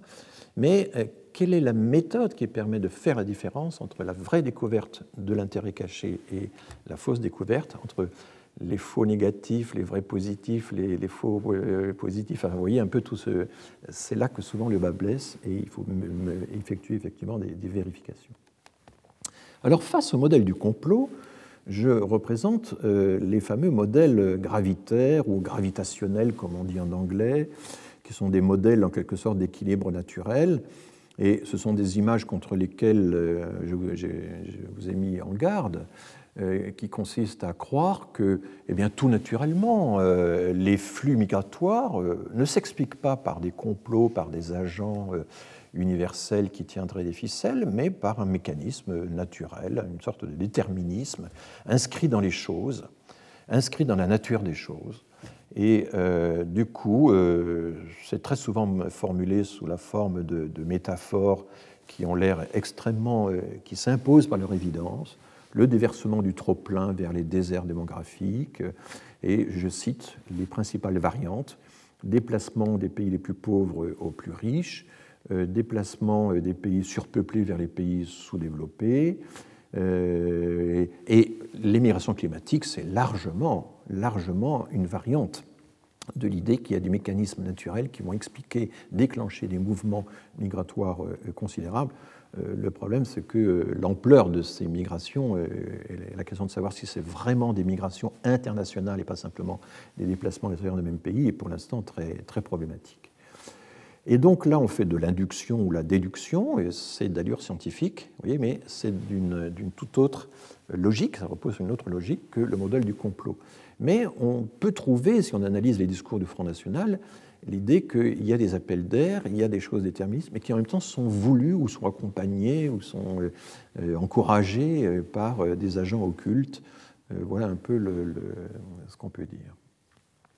Alors, je vais donner quelques exemples de dénonciations complotistes de l'ONU qu'on trouve à foison euh, sur les sites d'extrême droite. Je m'excuse de faire de la. Je de la, publicité pour euh, tel ou tel d'entre eux. Par exemple, là, on voit un certain Camille Gallic. Gallic, c'est évidemment un pseudonyme pour insister sur euh, l'origine bien gauloise de l'intéressé. L'ONU derrière le grand remplacement. Hein, tout est dit dans ce derrière. Il impute à l'ONU la crise migratoire de 2015 et il y a une petite anthologie de formules qu'on trouve dans ce genre de texte, l'ONU contre l'Europe. c'est des intertitres ou des formules, les oukases de l'ONU. Les envahisseurs, requalifiés migrants par les orfèvres de la novlangue, assiègent l'Europe. Les désirs de l'ONU sont des ordres tant pour nos gouvernements successifs que pour l'exécutif européen, tous asservis au nouvel ordre mondial. Vous voyez ce genre de, formule. Et puis à la fin, et là c'est terrible, en guise d'étrenne à la vieille Europe, la division de la population de l'Assemblée new-yorkaise, elle est new-yorkaise, elle n'est pas internationale, hein, lui avait offert le 1er janvier 2000 un rapport auquel avait participé le démographe français Joseph Alfred Grimblatt, et là on livre en pâture le nom du chercheur, parce que euh, Grimblatt lui-même va en parler, il a un nom juif et ceci, euh, il suffit de prononcer son nom pour que les interlocuteurs comprennent de quoi il est question. Hein. ça, c'est un, système de, de, on n'a pas besoin de dire les choses clairement, il suffit de jeter les noms et tout le monde comprend de qui il s'agit. donc le démographe français Joseph Alfred Grimblatt, l'avisant que compte tenu de sa démographie faiblarde, il aurait besoin de près de 160 millions de travailleurs immigrés euh, de plus d'ici à 2025. Et je vais vous donner plusieurs exemples, trois exemples de redécouvertes périodiques du rapport de l'ONU euh, dans les dernières années. Hein, j'aurais pu prendre euh, des années plus anciennes, mais je vais me contenter de prendre des exemples euh, dans les dernières années. Philippe de Villiers, alors Philippe de Villiers, donc ancien candidat à la présidence de la République, il a obtenu quelques pourcents des voix, donc très accroché à, sa Vendée natale, président d'un parti qui aujourd'hui a quasiment disparu écrit toute une série d'essais, notamment contre l'islam, et l'un des derniers s'intitulait Les cloches sonneront-elles encore demain? Ça a été un best-seller. Hein. Euh, à la suite de l'immigration de masse organisée par deux générations d'hommes politiques, nous sommes aujourd'hui devant une conquête et même une colonisation. Ça, c'est le thème de la colonisation à rebours classique. Je montre dans mon livre que cette colonisation n'est pas arrivée par hasard, mais qu'elle s'est réalisée à partir du plan secret des élites. Le plan de secret des élites, c'est le titre d'un des chapitres de son bouquin. Ce plan repose sur une instruction des Nations Unies, elle-même à la solde des firmes A nationales, constamment à l'affût d'une main-d'œuvre bon marché. Il porte un nom, Replacement Migration, et décrit un scénario pour la France qui prévoit l'entrée de 16 millions de migrants de 2020 à 2040, soit 800 000 personnes par an. Donc, vous voyez, tout ce vocabulaire euh, complotiste très clair, hein, euh, c'est pas par hasard, le plan secret, etc. Et il y a aussi des intérêts cachés. L'ONU est à la solde des firmes multinationales ou A nationales. Un deuxième exemple, de, alors qui n'est pas sur le même registre, hein, je ne les mets pas sur le même niveau, mais qui est toujours la redécouverte sans cesse du rapport de l'ONU en août 2019. Guillaume Larrivé, euh, député qui vient de déclarer sa candidature à la présidence du Parti républicain et qui, va échouer, hein, mais qui va essayer de, conquérir le parti euh, à partir de son aile droite euh, sur un programme très dur, annonce qu'il a fait une découverte. Cet été, j'ai lu une étude de l'ONU qui envisage, face à la faiblesse démographique de la France, un scénario que l'ONU elle-même appelle l'immigration de remplacement. Ce sont les termes exacts de cette étude de l'ONU. L'ONU a une étude qui évoque un scénario d'immigration de remplacement. Je pose la question, est-ce que nous, Français, nous assumons une immigration de remplacement? Ma réponse, et je voudrais que ce soit la réponse des républicains de manière très claire, c'est de dire non, nous ne souhaitons pas ce scénario. Fin de citation. Donc euh, c'est une déclaration sur Twitter euh, qui date de, la fin août 2019. Alors, un troisième exemple, ce n'est pas la déclaration elle-même euh, de la personne, mais c'est la réaction qu'elle a suscitée c'est l'ensemble formé par les tours. En novembre 2019, Jean-Paul Delevoye, qui était encore haut commissaire aux retraites à l'époque, euh, s'exprime devant euh, des collégiens, euh, dont des jeunes, et où il essaie de leur expliquer la réforme des retraites. Et puis à un moment, il lâche cette formule. La démographie européenne et son vieillissement font que si on veut garder le même nombre d'actifs dans la machine économique, il faudra 50 millions de populations étrangères pour équilibrer la population active en 2050 en Europe. Alors là, vous voyez qu'il ne fait pas allusion au sixième scénario, il fait allusion en fait au quatrième scénario, qui est un scénario tout à fait euh, normal, puisque à l'échelle de l'Europe, les 530 millions d'habitants qui en accueillent 50 euh, euh, sur toute la période en question, c'est pas grand-chose. Hein. C'est 10% répartis sur plusieurs décennies. Mais ces chiffres, 50 millions, là, c'est tout de suite 50 millions, on le d'être réparti dans le temps, et ça provoque plusieurs réactions, je n'en ai cité que deux. Bruno Retailleau, président du groupe LR au Sénat, Jean-Paul Delevoye dévoile enfin ses cartes. Le gouvernement préfère encourager l'immigration plutôt que la natalité pour financer nos retraites. Donc vous voyez, c'est un argument tout à fait équivalent à celui que euh, j'avais euh, cité dans la bouche de, sous la plume du Front National. Euh, pour ces gens, euh, dit le vice-président du euh, Rassemblement national, les peuples ne sont bons qu'à bosser plus pour gagner moins et à se déverser d'un continent à l'autre selon ce qu'indiqueront leurs tableaux Excel. Alors ça, c'est assez intéressant. C'est en fait une allusion finalement au modèle gravitaire hein, qu'on peut, mais en même temps, il est encouragé ou approuvé par ces gens, ces technocrates qui, pour qui tout le monde est interchangeable et qui ne font que des, calculs. Euh, donc je ne dis pas qu'il n'y a pas de complot, qu'il n'y a pas de désinformation dans ce bas monde, ça existe, mais il faut voir à quelles conditions et comment. Et je vous signale qu'il y a un très très bon dictionnaire de la désinformation, euh, publié en 2011, absolument passionnant à lire, euh, de François Géré, qui est un, spécialiste de la question, paru chez Hermann Collin, donc dictionnaire de la désinformation. Alors passons maintenant au récit de Joseph Alfred Grimblatt, et j'ai encore devant moi 35 euh, minutes pour euh, donc euh, terminer ce cours et je vais directement vous lire le récit assez étonnant de, de Grimblatt, qui, vous verrez, est assez, assez savoureux.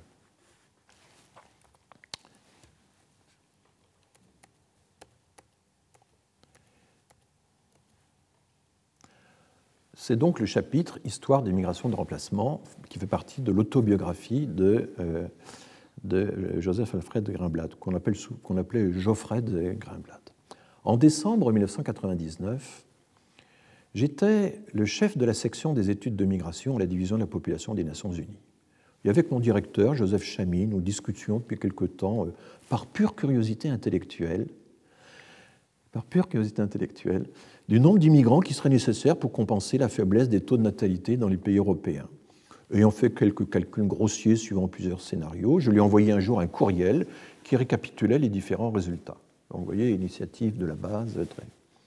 Le dimanche 2 janvier 2000, quelle ne fut pas ma surprise, en ouvrant le New York Times, de découvrir en première page de la rubrique Les idées de la semaine un article de Barbara Crosset intitulé L'Europe face à un avenir fait d'immigrants, Europe stares at a future built by immigrants. L'article citait mon directeur et mentionnait les données que je lui avais envoyées en précisant qu'il s'agissait des données d'un rapport des Nations Unies à paraître dans l'année.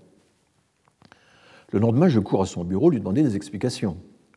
Non sans embarras, il m'apprend que le jour où il avait reçu mon courriel, il avait déjeuné avec Mme Crossett, la correspondante du New York Times aux Nations Unies, et il lui avait donné une copie de mon courriel. Elle avait rédigé un article quelques jours plus tard, mais le rédacteur en chef, jugeant qu'il n'était pas assez intéressant pour être publié le jour même, l'avait mis au tiroir. Parce que là, j'interromps ma citation, parce qu'en fait, considérait que le problème des retraites, le problème européen des retraites, ce n'était pas très passionnant pour un lecteur américain. Hein. C'était un peu ça l'idée. Le jour du Nouvel An, les nouvelles étaient rares, et le rédacteur en chef était en congé. Son remplaçant découvrit l'article dans un tiroir, il décida de le publier. Un peu plus tard, dans la matinée du 3 janvier, la correspondante du Monde, Afsaneh Bachir Pour, vint nous voir à la division. Elle passa plusieurs heures avec Joseph Chamy et moi sur la question de la migration.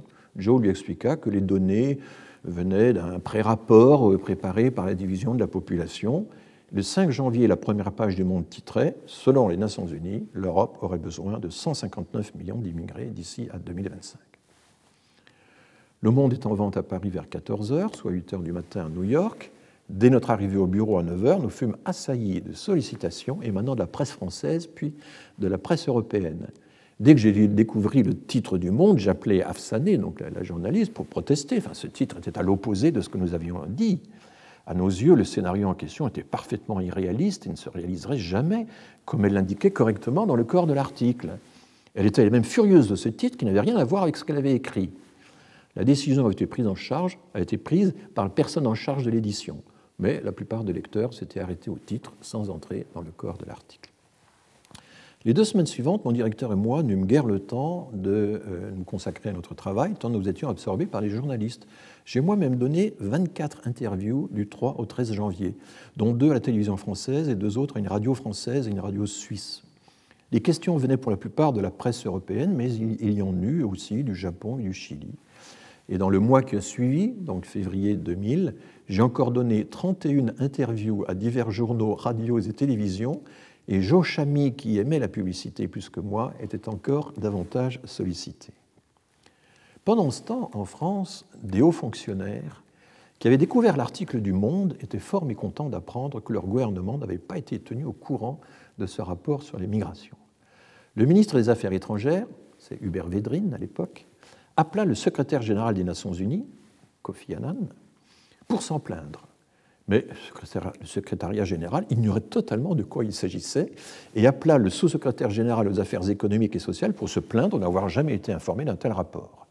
Ce dernier appela à son tour Joe Chamy, mon directeur, qui fit irruption dans mon bureau pour me dire que nous avions un gros problème. Il nous fallait sortir le plus vite possible un rapport détaillé que le monde entier attendait. Il ne se voyait vraiment pas annoncer que le rapport en préparation n'existait pas. Vous voyez qu'on est totalement à l'inverse du complot ourdi par les plus hautes autorités de l'ONU. Hein.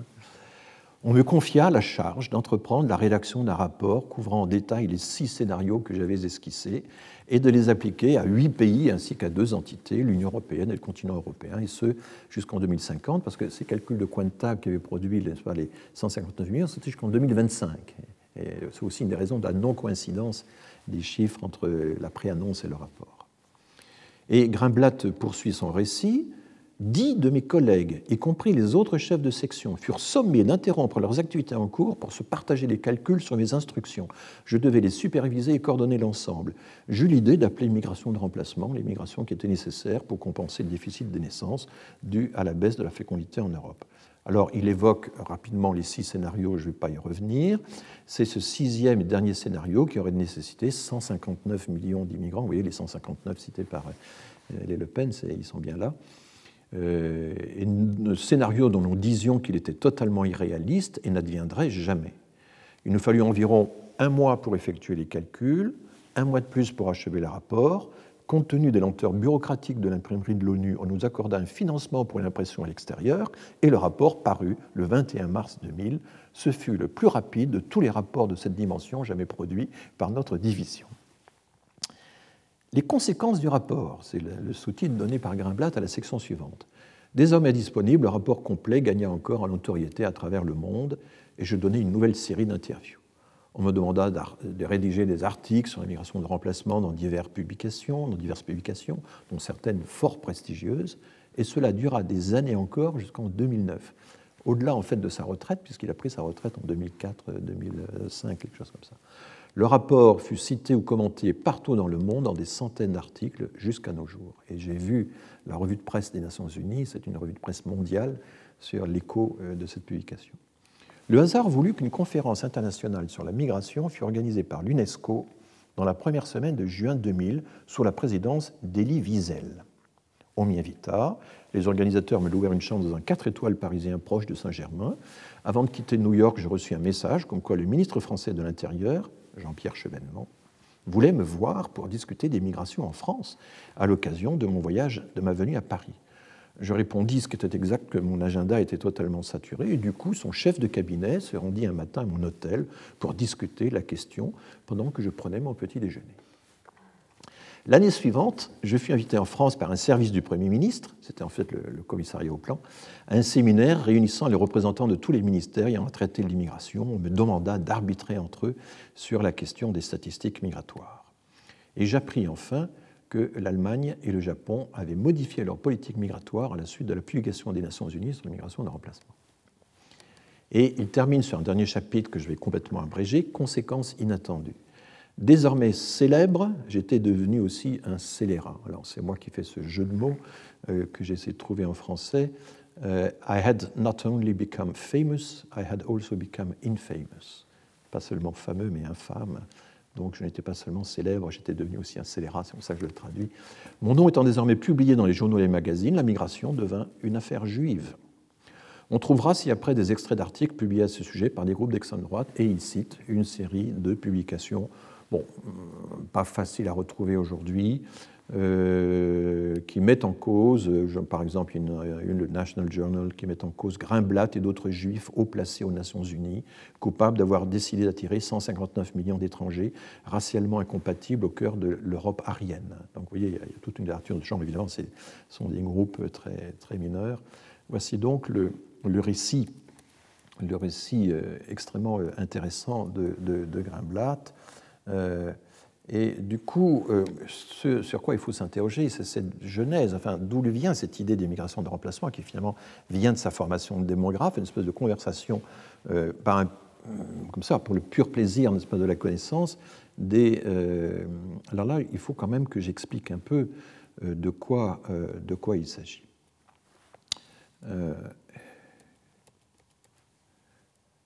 L'exercice pas, pour, le profane, la euh, démographie tente à se réduire à des opérations de comptage. Mais pour les professionnels, la démographie, c'est d'abord l'art de lier en réseau toute une série de variables. Fécondité, espérance de vie, euh, taux d'accroissement, euh, les intervalles entre naissances, le taux de reproduction des générations, le sol migratoire. Tout ceci est lié par des liens mathématiques. Et au point que cette cohérence mathématique des différentes données démographiques permet, quand on est dans un pays où les sources sont manquantes, ou bien quand on travaille sur des périodes historiques où on n'a pas autant de sources qu'aujourd'hui, ben, permet de reconstituer des données manquantes. Donc la modélisation des rapports entre les, grandeurs démographiques a été d'ailleurs, enfin, l'absence de données fiables, l'imperfection des données a été une grande source d'inspiration pour les démographes qui ont fait la démographie mathématique sur les réseaux de variables.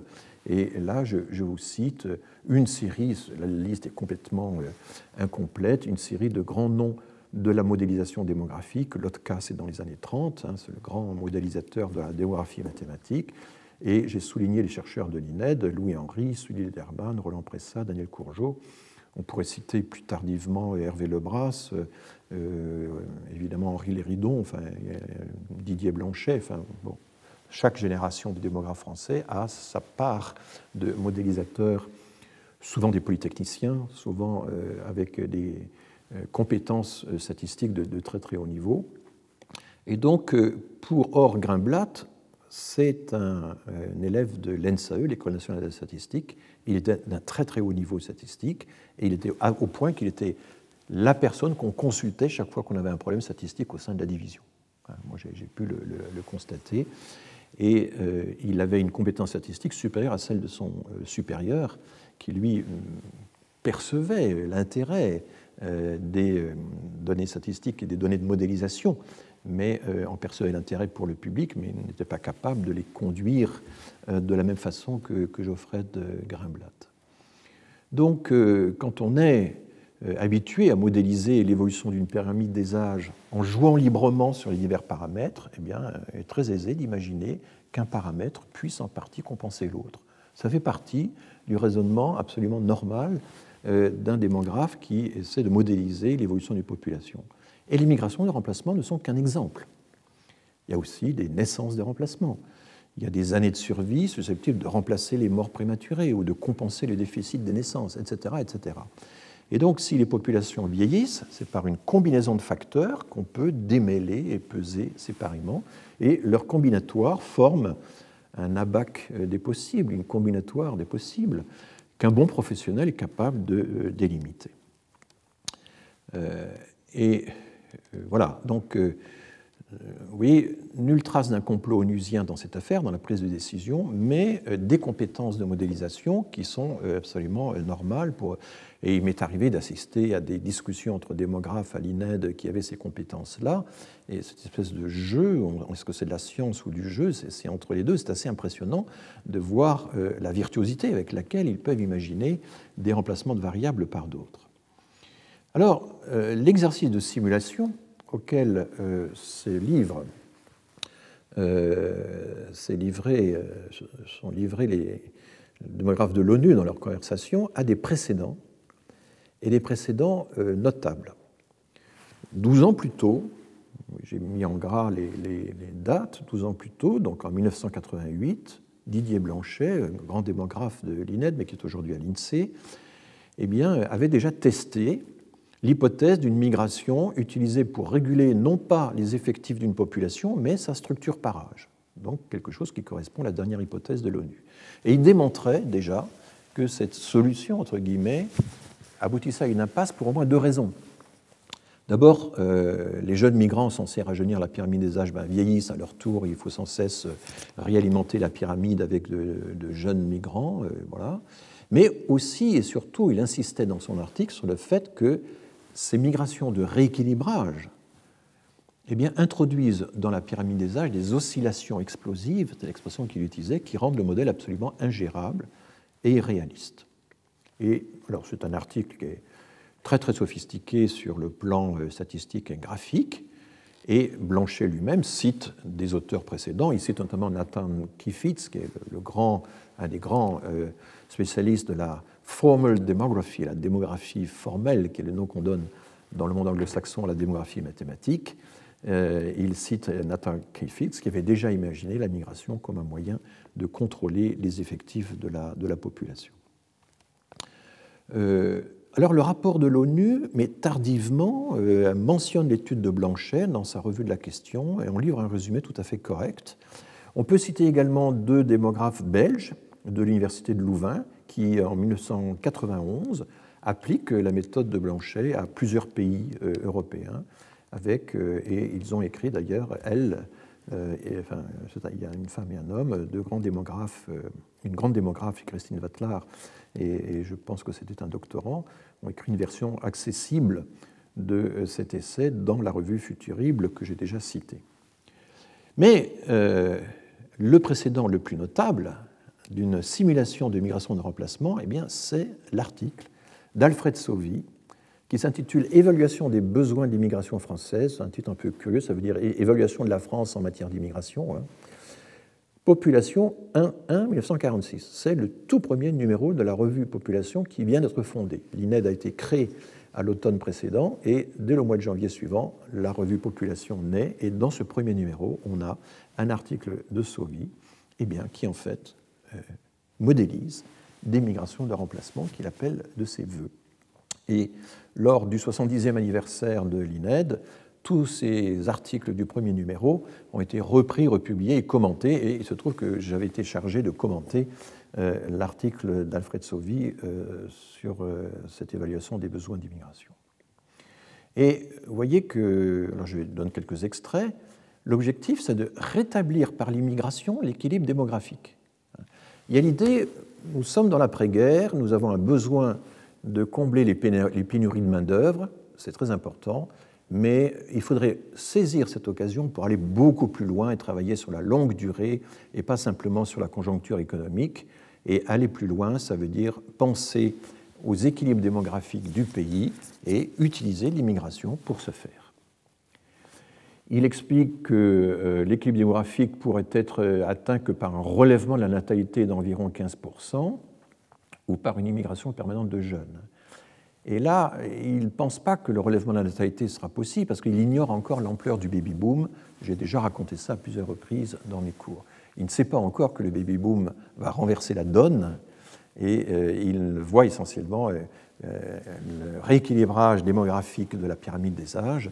Il le voit essentiellement dans l'immigration. Et il conclut, après une série de calculs relativement simples, mais qui s'appuient sur la modélisation des équilibres entre générations euh, empruntées à Lotka, il conclut qu'il faudrait une immigration portant sur 5 290 000 personnes, dont 2 458 000 adultes. Et à la France, euh, à l'époque, la France n'a que 45-46 millions d'habitants, hein, et pas 65 ou 67 comme maintenant. Et il conclut, euh, il y a quand même une différence entre ce qui s'est passé après la guerre de 14 et ce qui se passe maintenant après la Seconde Guerre mondiale. Il ne va pas falloir remplacer simplement des, hommes combattants euh, et, ou épouser des veuves. il va falloir que des familles euh, migrent. Et donc, il préconise une véritable immigration de personnes appelées à rester à faire souche.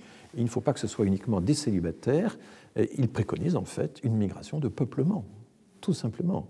C'est un texte assez étonnant qui, euh, du coup d'ailleurs, euh, va plonger les admirateurs Sauvy un peu dans le, dans le doute, parce que les admirateurs de Sauvy se sont euh, figés sur les textes assez tardifs de Sauvy qui expriment une très forte réticence vis-à-vis de l'immigration, des textes qu'il a co-signés avec des gens qui euh, ont eu une grande influence sur lui dans les dernières années de sa vie. Et quand on regarde les biographies qui ont été faites par ces turiféraires de, Sauvy, ces admirateurs de Sauvy, euh, eh bien, on est frappé de voir que cet épisode des migrations de remplacement préconisées par Sauvy au lendemain de la guerre est complètement oublié, ou en tout cas est, fortement euh, minimisé. Hein. Euh, je donne comme exemple Jean-Claude Chenet, qui a fait un très très bel article d'hommage sur Alfred Sauvy, qui est dans la, en 1992, donc peu de temps après la mort de Sauvy, qui, est donc mort en 90, je crois. Jean-Claude Chenet donc, avait rédigé un article Le nombre et le bonheur des hommes, Alfred Sauvy et les politiques de population. Et il ne dit mot de cet épisode. Et il présente Sauvy essentiellement comme le grand fondateur de la politique familiale de la France qu'il avait commencé à mettre en, place euh, auprès de Paul Reynaud euh, en 1938. Euh, Gérard François Dumont, qui est également très, un grand admirateur d'Alfred Sauvy, a écrit un, livre qu'on peut trouver en ligne dans les archives Hall, Le général de Gaulle, Alfred Sauvy et l'Institut national d'études démographiques 1945-1962. Et il commente correctement la note de 1946 dans la population. Il y voit une anticipation de l'immigration de remplacement, et ça c'était très bien vu, mais il réduit immédiatement l'évaluation des besoins d'immigration par Sauvy aux seuls adultes, et Sauvy avait dit 2,5 millions, alors qu'en incluant les enfants, il y avait 5,3 millions. Bon. Et puis, euh, donc Gérard-François Dumont euh, s'empresse de changer de sujet et d'époque, toutefois, euh, conforter le redressement de la natalité et donc la politique familiale demeure prioritaire, ce qui résulte implicitement notamment du seul entretien que Sauvy a eu avec le général de Gaulle dans les années 1950. Donc vous voyez, on change de sujet, on change d'époque et on ne s'attarde pas sur, en fait, euh, bah, tout simplement ce texte qui est le premier exemple d'un complot, s'il fallait reprendre ce terme, visant à euh, miser sur les migrants pour euh, remplacer euh, les naissances manquantes en France. voilà, vous voyez que donc je pense qu'il faut rétablir, replacer les simulations de l'ONU et celles de Sauvy dans le panorama plus large des politiques migratoires. On a ici, dans les textes de Sauvy, une politique démographique des migrations. Il existe aussi une politique économique. Et Sauvy disait tout le monde est d'accord pour qu'il y ait une politique économique d'émigration.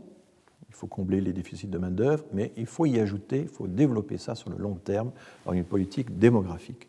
Et ça va être un, une des, euh, programmes de, sa vie, peut-être même parfois une obsession.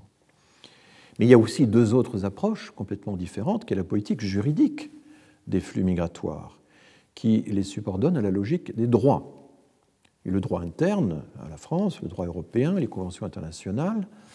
Et euh, on verra que, enfin, j'avais déjà raconté comment euh, René Cassin, vice-président du Conseil d'État au lendemain de la guerre, chargé d'évaluer la portée des ordonnances de 1945 sur l'immigration, eh bien, arrive à écarter les projets de hiérarchisation des flux migratoires selon les origines et à revenir à un véritable principe qu'on dit aujourd'hui républicain, hein, un principe d'égalité euh, au nom des droits.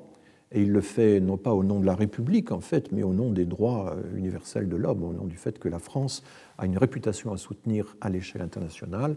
Elle est une civilisation qui accueille les migrants, et c'est à ce titre qu'elle doit euh, raviver ces droits qu'elle ne doit pas oublier.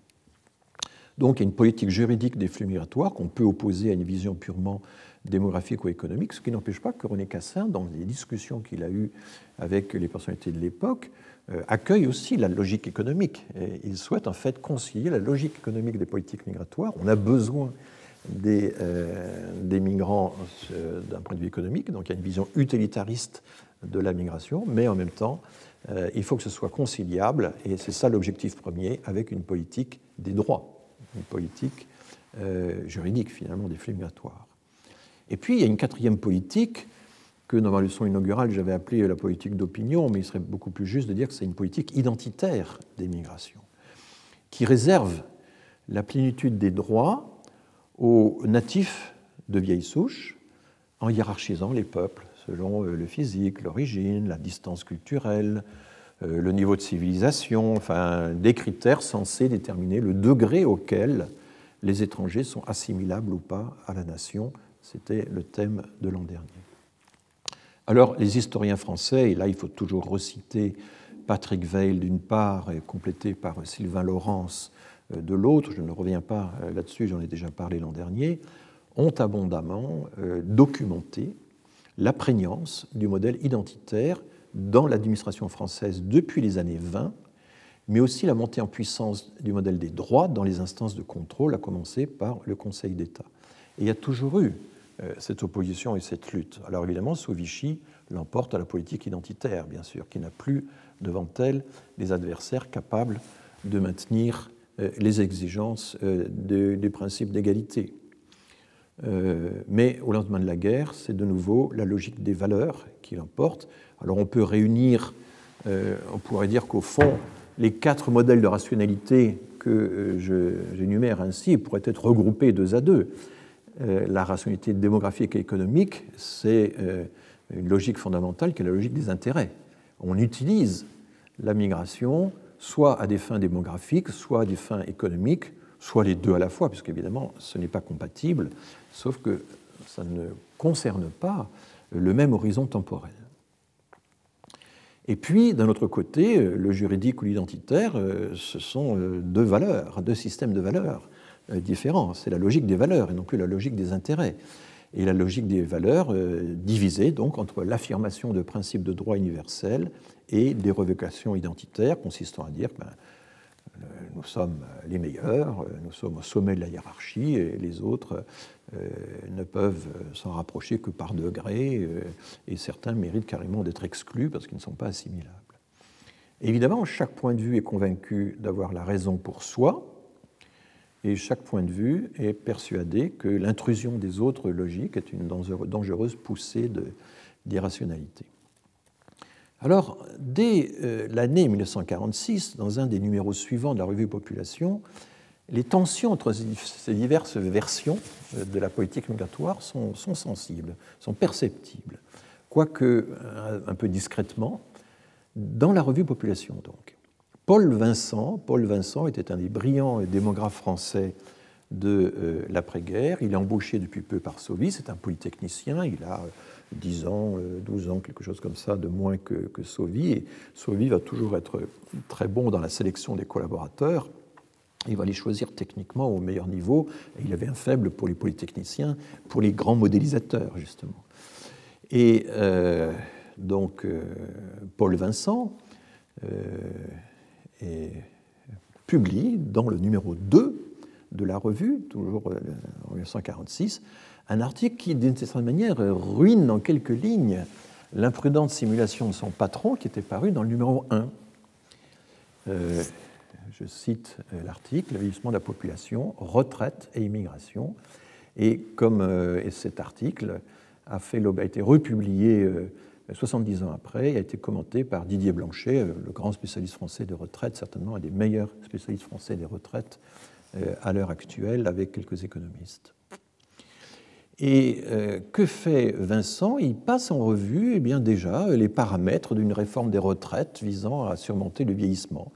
Il ne sait pas encore qu'il va y avoir le baby-boom, hein, on, est, au bord de le savoir, mais il ne sait pas encore. Et donc, euh, il joue sur les leviers qui sont classiques aujourd'hui pour nous, euh, le montant des cotisations, le montant des retraites, le taux de remplacement hein, du salaire par la retraite, et puis l'âge à la retraite. Et il envisage un quatrième levier qui serait l'immigration des jeunes adultes. Parce que son patron a cette hypothèse et il faut bien qu'il en parle.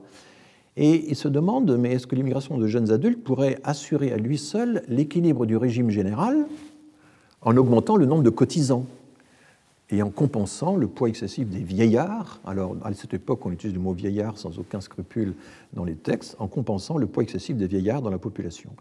Et il évalue le nombre de migrants nécessaires pour équilibrer le régime général des retraites, avant le baby-boom, donc, il évalue ce nombre à entre 6 et 10 millions. C'est encore plus que les 5,3 millions de migrants euh, simulés par Sauvy. Peut-être qu'il en rajoute un peu pour montrer que c'est vraiment pas possible. Bon. Euh, donc, aussitôt euh, ce nombre formulé, il le juge évidemment excessif et il rend sa conclusion, mais non, l'immigration ne saurait à elle seule résoudre le problème du vieillissement. Donc on est déjà dans la perspective du, scénario 6 des Nations Unies, hein, c'est exactement ça. Alors certes, l'immigration jeune est utile à la reconstruction du pays, politique économique, mais à condition d'être associé à d'autres facteurs de rééquilibrage, à savoir un regain de natalité et une réforme paramétrique du système de retraite. Donc là, il y a plusieurs leviers à manipuler en même temps. Mais il ajoute encore un autre argument qui est en fait un argument de type identitaire. Le principal motif qui pousse Paul Vincent à rejeter la solution purement migratoire au vieillissement de la population, c'est, je cite, le fait que le problème de l'assimilation d'un aussi grand nombre d'étrangers en si peu de temps serait à l'évidence à peu près insoluble. Le pays courrait le risque de subir une véritable colonisation. Donc vous voyez déjà cet argument-là en 1946. Euh, Et Sauvy lui-même, dans la conclusion euh, très elliptique de sa note, alors parfois Sauvy avait un style très elliptique, hein, très concis, avait suggéré qu'une simulation des besoins d'immigration devait quand même tenir compte, tenir compte de considérations générales qui touchent à l'adaptation des étrangers dans leur milieu. Mais c'est tout ce qu'il dit, sa dernière phrase de euh, sa simulation et d'ajouter, il ajoute juste que le pouvoir d'adaptation varie à la fois suivant les nationalités et suivant les régions, suivant les régions d'accueil. Donc vous voyez, il y a euh, politique économique, politique démographique surtout, mais euh, il y a quand même l'aspect identitaire qu'il faut prendre en compte, et tout ceci euh, se mélange un peu. Alors, je, vais, je pourrais revenir dans la dernière section sur un document révélateur, donc c'était ce document que j'ai déjà commenté, qui est un peu difficile à trouver parce qu'il est bizarrement référencé, Henri Batifol, l'ordonnance du 2 novembre 1945, mais en fait, c'est suivi par une longue euh, discussion euh, taquigraphiée euh, entre toute une série de juristes, dont René Cassin, sur les objectifs des deux ordonnances de 1945, l'ordonnance sur le droit au séjour et l'ordonnance sur l'accès à la nationalité, en gros, face à la régulation des migrations. Et c'est là que René Cassin exprime euh, sa prise de position face à des interlocuteurs de toutes sortes, dont certains ont fait carrière sous Vichy, d'autres sont des syndicalistes. Enfin bon, euh, euh, lui, c'est un authentique résistant. Hein. Je rappelle qu'il rejoint le général de Gaulle quelques jours après l'appel du 18 juin et qu'il est condamné à mort par contumace. il y a le juriste Henri Mazot, l'oncle de Pierre Mazot. Il y a l'avocat Raymond Sarraute, qui va donner son nom à Nathalie Sarraute, Natalia Tcherniak. Euh, qui lui est le conseil, l'avocat du Centre d'action et de défense des immigrés qui est affilié au Conseil national de la résistance. Voilà, il y a Jean-Paul Jean Annie Boyer, qui est un professeur de droit international dont les manuels justifiaient les discriminations selon l'origine. Il y a tout ce groupe-là qui se retrouve, qui discute. J'avais déjà évoqué.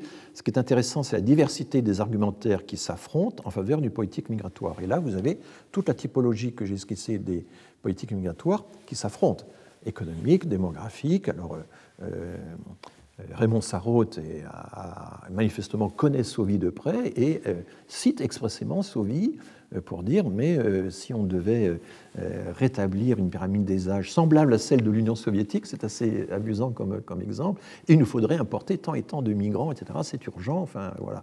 Donc Sauvy est un défenseur en la personne de l'avocat de la CGT et l'avocat des, immigrés en gros, euh, résistants de gauche. Hein. C'était, vous voyez comme quoi les, affiliations sont quand même complexes dans cette période.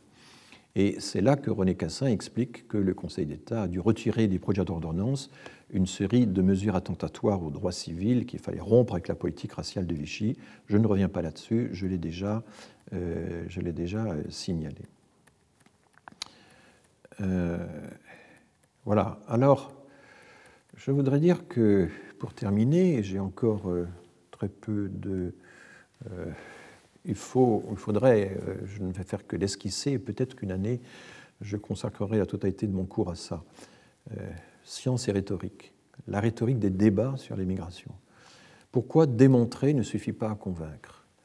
Et c'est une notion fondamentale qui, est, qui a été ravivée par Chaim Perelman et Lucie Albrecht-Iseka. C'est le grand traité publié en 1958 qui euh, classe tous les grands arguments, les grands types d'arguments. Par exemple, euh, il y a l'argument ça n'a rien à voir, un argument de dissociation. Et puis il y a l'argument ça a tout à voir. Et on peut classer beaucoup de débats actuels. Euh, l'islam radical n'a rien à voir avec l'authentique islam.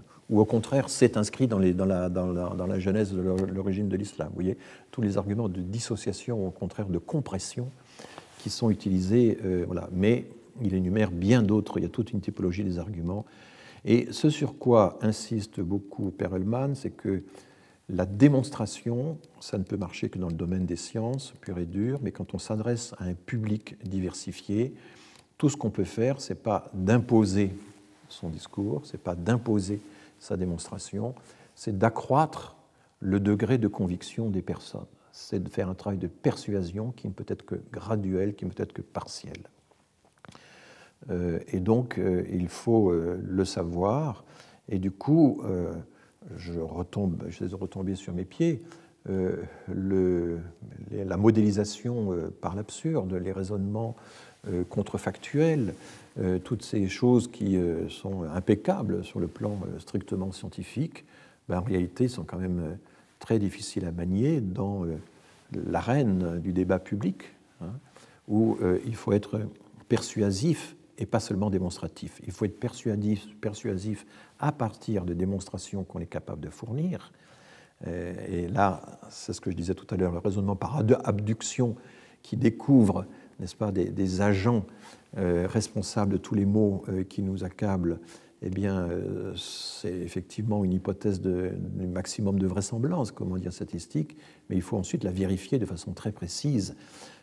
donc, les démonstrations doivent être faites, c'est absolument euh, essentiel, mais ensuite, il faut être capable de euh, les présenter d'une façon qui interpelle euh, le public. Et c'est là que, reprenant une trilogie qu'on retrouve plus ou moins dans Aristote, Père explique qu'il faut, pour persuader, avoir un dosage de logos, de pathos et d'éthos. Le logos, c'est la démonstration, c'est la science.